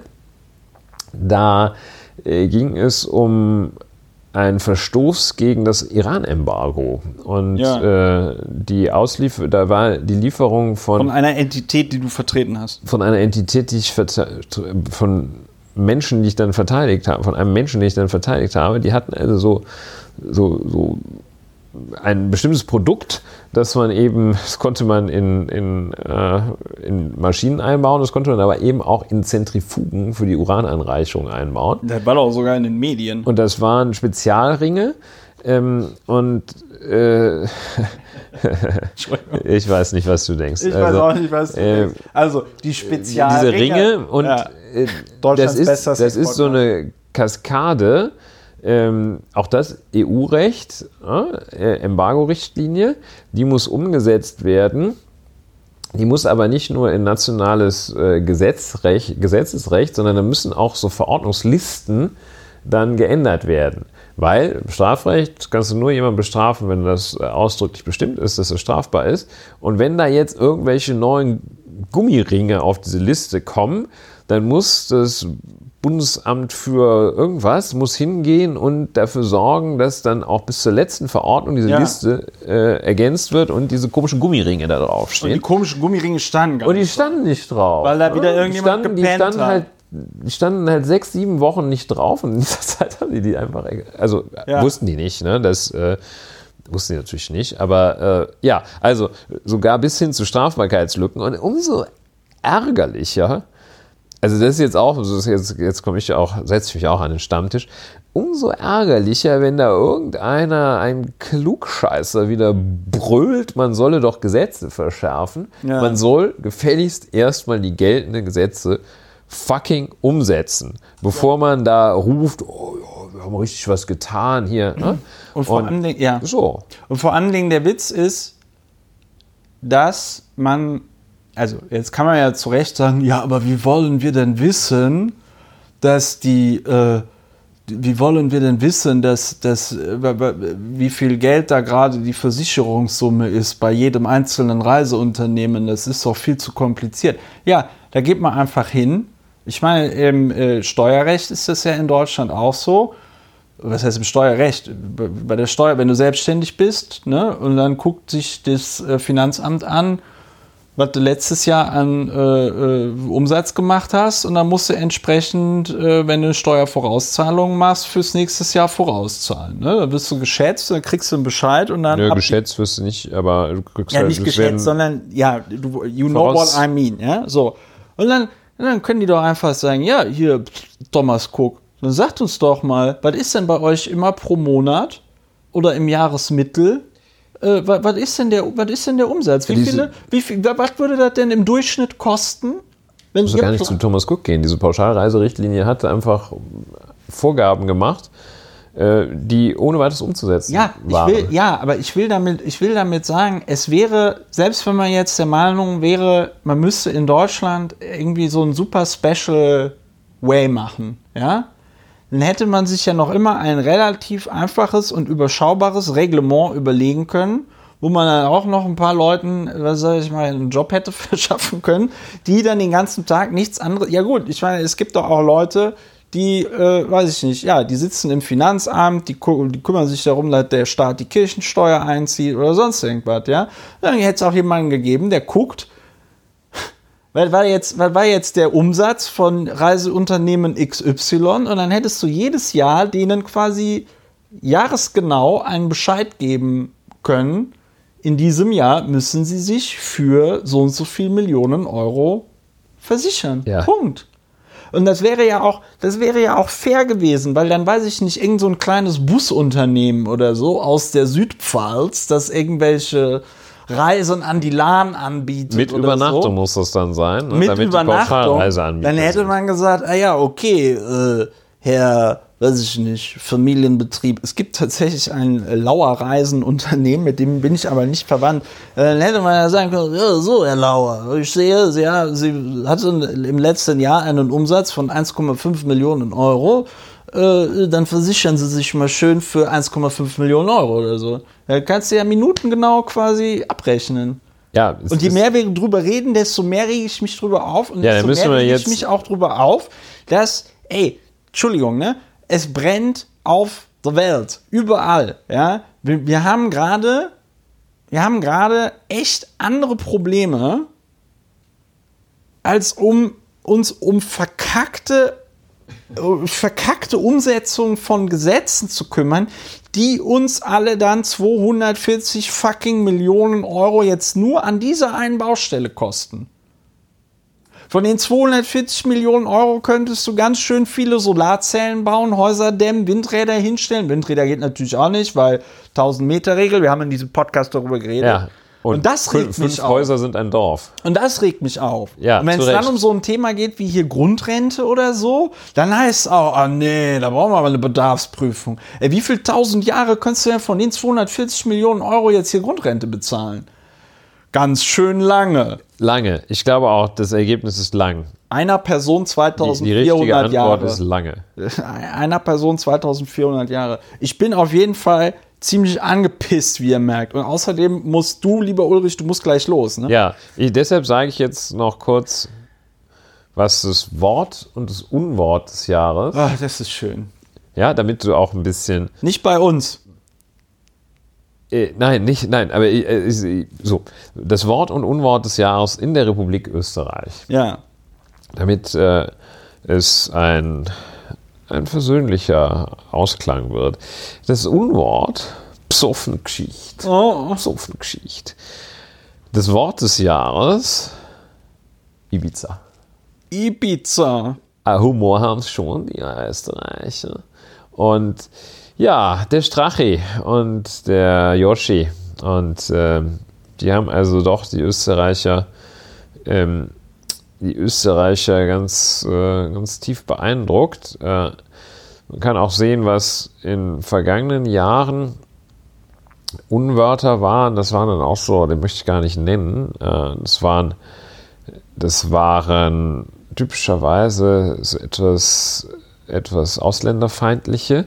Ja. Ähm, und dem, dem Psoffen-Geschicht wird einfach vorgeworfen, diesem Ausdruck eine typisch österreichische Verharmlosung zu sein, so die Jury. Ja. Tatsächlich geht es im Strafrevideo nämlich um Parteispenden und potenziell gesetzeswidrige Deals. Ja, sauber. Besoffen. Eine besoffene Geschichte. Ne? Das wäre so das, was äh, für.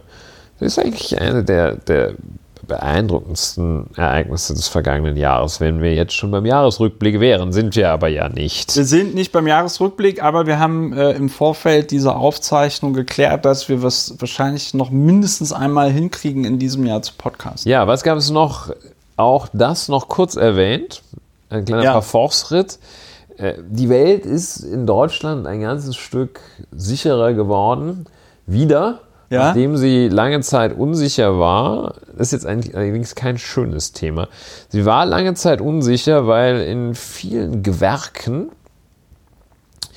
Achso, in den letzten 15 Jahren konnten Menschen, die nicht den Meistertitel erworben hatten, durften sich mit einem Unternehmen selbstständig machen. Ja. Also zum Beispiel solche Leute, die schon 30 Jahre Fliesen legen, durften sich selbstständig machen ohne Meistertitel. Also Riesengefahr. Vor 15 Jahren war der sogenannte Meisterzwang in 53 Berufen aufgehoben worden und gilt auch seitdem noch für 41 Berufe, für 41 Gewerke. Nun aber hat also ganz offensichtlich, und es kann nicht anders sein, die Handwerkerlobby hat zugeschlagen. Ja. Und ähm, es gibt wieder mehr Meisterpflicht. Also das heißt, die Vorschrift, dass man nur dann, wenn man diesen berühmten Meister gemacht hat, etwas, was es ausschließlich in Deutschland gibt, ähm, dass man dann einen Laden zum Beispiel als Orgelbauer eröffnen darf. Ähm, Wiedereinführung der Meisterpflicht in Zweigen wie äh, zum Beispiel der gerade schon angesprochene Orgel- und Harmoniumbau. Die äh, Böttcher, Ja, wir, wir sprachen wir darüber. sprachen drüber, die, ne? die stellen so, so, so äh, Bottiche her. Ja. Und der Bundestag beschloss äh, gestern, also Donnerstag, je nachdem, wann man das hört, Donnerstag, der 12. Dezember, dass die Meisterpflicht in zwölf Gewerken wieder eingeführt wird für Fliesen, Platten- und Mosaikleger, Betonstein- und Terrazzo-Hersteller, Estrichleger und ähnliches, eben Holzspielzeugmacher, Böttcher, Glasveredler, Schilder- und Lichtreklamehersteller und eben die Orgel- und Harmoniumbauer. ja. Das Ganze wird begrüßt vom Handwerksverband, überraschenderweise. Ähm, aber eben auch äh, vom Bundeswirtschaftsminister Peter Altmaier. Und äh, die Wiedereinführung wird begründet mit dem Schutz von Leben und Gesundheit bei gefahrgeneigten Handwerken. Wahrscheinlich dachte man da als allererstes an die Orgelbauer. ja. Und Auch der. Wissenstransfer zur nächsten Generation soll auf diese Weise sichergestellt werden. Und ja, also es lässt einen sprachlos, weil das ist ja auch eine, eine massiv diskriminierende Maßnahme. Inwiefern? Weil derjenige, der nicht diesen Meistertitel erworben hat, der kann noch so ein toller Fliesenleger, Orgelbauer oder Böttcher sein. Ja. Er darf nicht selber einen Laden eröffnen in Deutschland. Ja. Und äh, Und wieso, ist das, wieso ist das denn mit EU-Recht äh, vereinbar?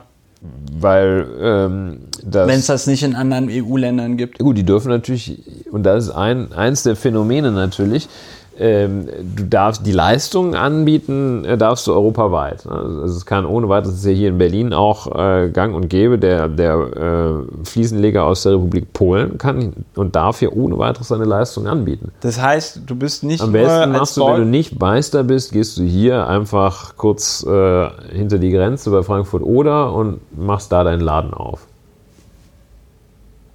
Also, Moment, habe ich das jetzt richtig verstanden, dass im Grunde genommen einfach die deutschen Gesellinnen und Gesellen in diesen Gewerken, wo es jetzt die Wiedereinführung der Meisterpflicht gibt, die sind jetzt einfach die Dummen.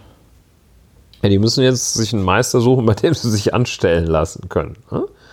Gibt es also, aber wahrscheinlich gar nicht die Kapazitäten. So, und das ist, wer aktuell ähm, äh, ein Haus baut oder zum Beispiel Kanzleiräume renovieren lässt, der weiß, wie schwierig das ist. Gutes Personal zu bekommen. Ja, gutes Personal wird immer schwieriger, gutes Personal zu bekommen. Man wartet Wochen und Monate lang auf Handwerker, bis die einen Termin frei haben. Das ist sagen, totaler okay. Wahnsinn. Es ist, selbst wenn man jetzt okay, so, so einem Unternehmen wie äh, äh, hier, weiß ich nicht, Möbel Höfner geht oder so und sich dann da irgendwie eine Schrankwand liefern lassen möchte, das kannst du komplett vergessen. Dann sagen, die dir, ne? dann sagen die dir, äh, nee, nee.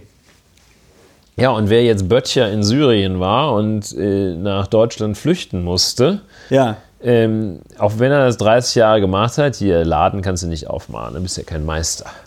Ne? Also. Es, es, es, ist vollkommen, es ist vollkommen. Äh, ich, also ich, warum, es, ich verstehe das nicht. Ich weiß auch nicht, ich warum für, muss das ist doch eine künstliche weiß, Verknappung. Dass ich auch nicht weiß, wie das EU-rechtlich vereinbar sein soll mit der Niederlassungsfreiheit. Das, du darfst natürlich, aber das liegt daran, dass dieser Sicherheitsaspekt, ähm, der rechtfertigt einiges. Ne? Also wenn du dich auf ähm, auf die Volksgesundheit oder die Sicherheit der Verbraucherinnen und Verbraucher berufst, dann kannst du hier ziemlich, äh, kannst du ziemlich restriktive Maßnahmen ergreifen. Also es kommt auch so aus dem Nichts. Da wird einer Berufsgruppe, tut die große Koalition, die sogenannte große Koalition, tut einer Berufsgruppe mal wieder etwas Gutes.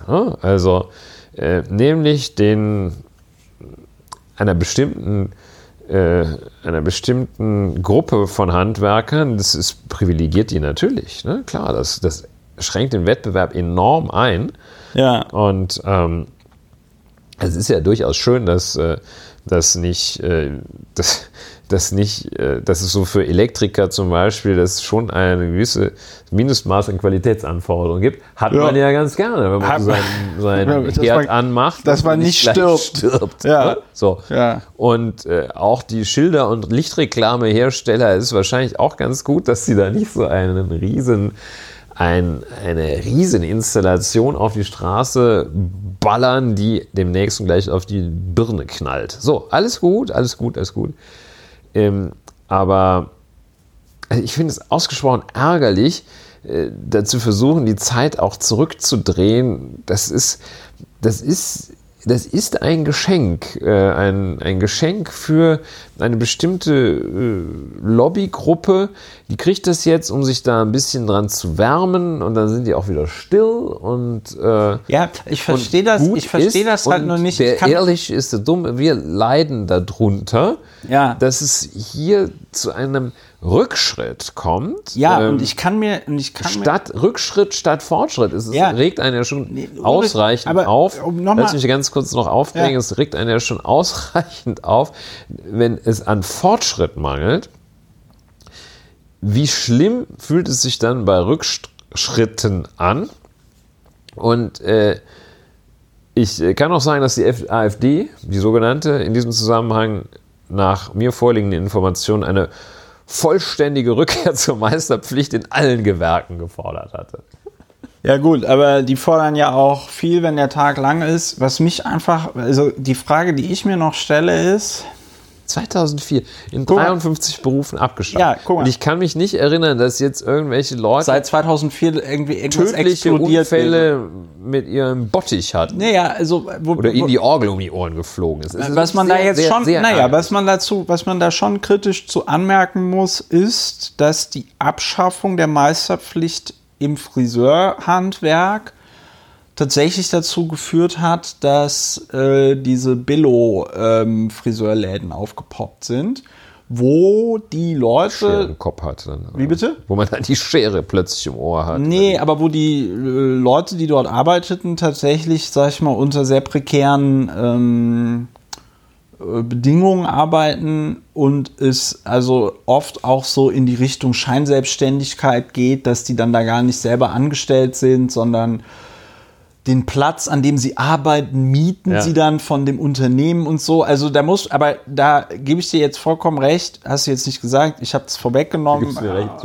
Aufgrund deiner Körperbewegung Dankeschön, und so. Dankeschön. Ähm, das sind natürlich jetzt nicht unbedingt Verfehlungen, also das sind natürlich Meisterpflicht. Verfehlungen dieser, dieser, dieser Unternehmen, die sowas machen, die schmoren dafür alle in einem besonderen, ähm, in einer Ja, die Meisterpflicht ist Hölle. auch nicht das Instrument dafür. Die Meisterpflicht Dagegen. ist nicht das Instrument dafür, da gebe ich dir vollkommen recht, ähm, sondern da an dieser Stelle hätte dann einfach der Gesetzgeber äh, beziehungsweise die Exekutive durch, weiß ich nicht, mehr Kontrollen, hast du nicht gesehen, diesem äh, diesem Unfug Einhalt gebieten müssen. Ich verstehe nicht, Ulrich, wenn ich jetzt mal angenommen, ich, ich bin Böttcher Geselle ne? und Ja. ich stelle jetzt also sehr erfolgreich in einem kleinen Dorf im Harz Bottiche her, die ich europaweit verkaufe über meinen Internetshop. Ne? Ja.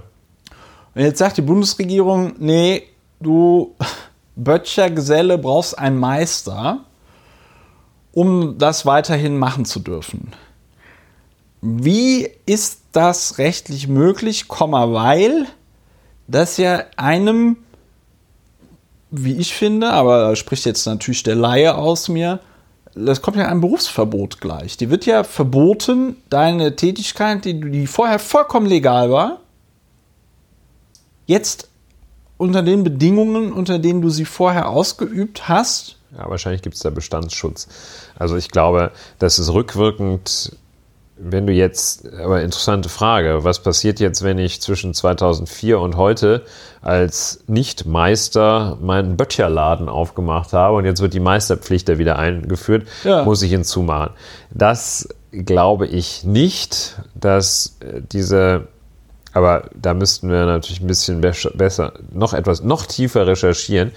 Äh, Ich glaube nicht, dass das rückwirkend jetzt wieder eingeführt wird. ja, Das heißt also, wenn du deinen Böttcherladen jetzt schon hättest, ja, dann könntest du ihn auch weiter betreiben. Wenn du aber beabsichtigst, ihn nach Inkrafttreten der Neuregelung der Meisterpflicht, des Meisterzwanges äh, zu eröffnen, dein Produktionsbetrieb, dann müsstest du vielleicht erst den Meistertitel machen. Was mir auch wirklich sehr gut, oder nee, nicht sehr gut, was auch ähm, mal wieder ein Beispiel ist für die völlige Willkür, mit der der Freiheitsbegriff im Munde geführt wird. Ja. Für die völlige Willkür, mit der man äh, manchen Leuten vorwirft, äh, eine Verbotskultur herbeizureden. Aber wenn es um den guten alten deutschen Meister geht, äh, dann ist plötzlich keine Regelung zu scharf, kein Schwert zu scharf. dann äh, ist das um- für die Sicherheit. dann ist plötzlich wieder gut. Ne? Mal so, die Freiheit kann man ja ruhig mal einschränken. dann ne? ist Sicherheit. Also da sagt ja keiner hier, was seid ihr eigentlich für Verbotsregelungsheinis, äh, dass ihr jetzt hier meint, der Orgelbauer muss irgendwie da. Es, das ist auch, ja, ich möchte mir gar nicht. Das ist, diese Meisterausbildung ist wahrscheinlich echt ganz gut. Äh, Die ist, glaube ich, sogar wirklich sehr gut. Aber ähm, ja, es ist halt auch eine Subvention oder eine, eine künstliche, eine, eine Förderung derjenigen, die das machen, sich das aus welchen Gründen auch immer leisten können oder leisten wollen. Die werden natürlich massiv äh, dadurch gefördert, dass das, das ist eine enorme Aufwertung des Meistertitels, ne? wenn du da Ja, aber es ist gleichzeitig auch, und das verstehe ich nicht, so, hier, hier findet jetzt eine Verknappung von, eine künstliche Verknappung von Arbeitskraft statt,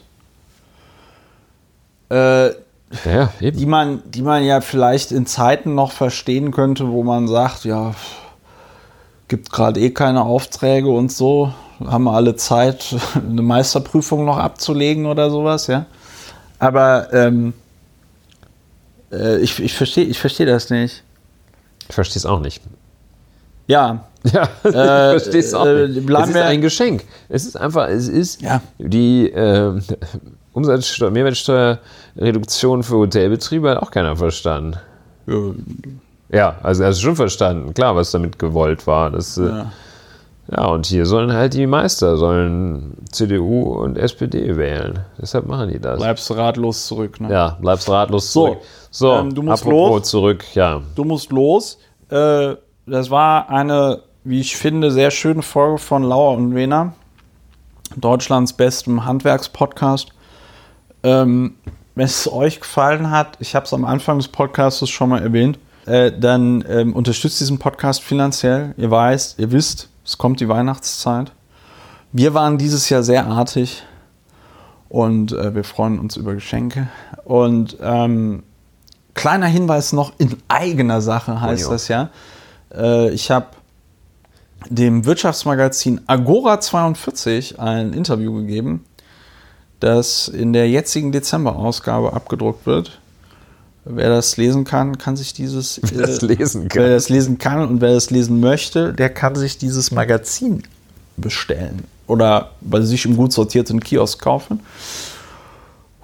Und ansonsten ist es so, dass wir nächste Woche wahrscheinlich nochmal podcasten werden, ne? Wir werden alles dran setzen. Wer ist eigentlich, bist du, bist du über Weihnachten, bist du in Berlin Äh, Über Weihnachten oder bist du im Ausland? bin ich in Westdeutschland Ah. und äh, anschließend in Israel.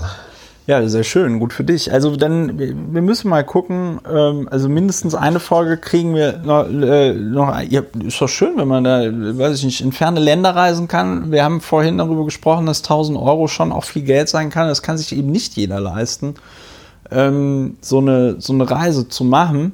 Und du wirst ja mit Sicherheit auch wahrscheinlich keine Pauschalreise machen, ne? Es ist keine Pauschalreise. Siehst du, uns Hoshis mit Disposable Income betrifft es nämlich gar nicht. Wir sind nämlich so cool und sagen, ja gut, dann kaufen wir uns da eine SIM-Karte, dann kaufen wir uns da ein Hotel, dann kaufen wir uns da einen Flug und so und dann macht man das alles auf eigene Faust und kann das eh nicht so ganz verstehen, was die da in ihren komischen, ähm, weiß ich nicht, ähm, gibt so diesen Film mit Harpe Kerkeling, wie heißt das nochmal mit diesem Samba in Mettmann? Nee, wo die so äh, äh, Club, Sam- Las, Club Las Piranhas. Sa Samba in Büttlingen? Nee, Club, Club Las Piranhas. So, ähm, ich leider nicht. Oder Gott sei Dank. das muss ich das ist ein sagen. Klassiker. Da bauen sie an einem Abend zum Beispiel eine Akropolis aus Klopapierrollen. Das ist sehr schön. ähm, also Club, Las Club Las Piranhas. Piranhas. Das ist wirklich ein ganz, ganz geiler Film. Also, äh, also good for you. Wir werden also noch eine Folge mindestens Lauer und Wena äh, äh, machen dieses Jahr. Das wird unser berühmt-berüchtigter Jahresrückblick ähm, sein. Berühmt-berüchtigt ist gut. Das wäre unser erster Eine und lange. Tradition. Eine lange äh, Tradition zweiten wird Mal zum zweiten praktiziert. Mal praktiziert. Ähm, und dann müssen wir uns mal überlegen, ob wir das dieses Jahr ein bisschen geordneter hinkriegen, wie ich uns kenne, nicht. Wenn, wenn ihr Vorstellungen davon habt, über was wir reden sollten im Jahresrückblick, lasst es mich wissen. Ich freue mich über Feedback. Und ansonsten wünsche ich euch eine schöne Woche. Und falls ich es schaffe, es noch entsprechend hochzuladen, einen schönen zweiten Advent. Macht es gut. Auf Wiederhören. Tschüss. Tschüss, auf Wiederhören, auf Wiedersehen.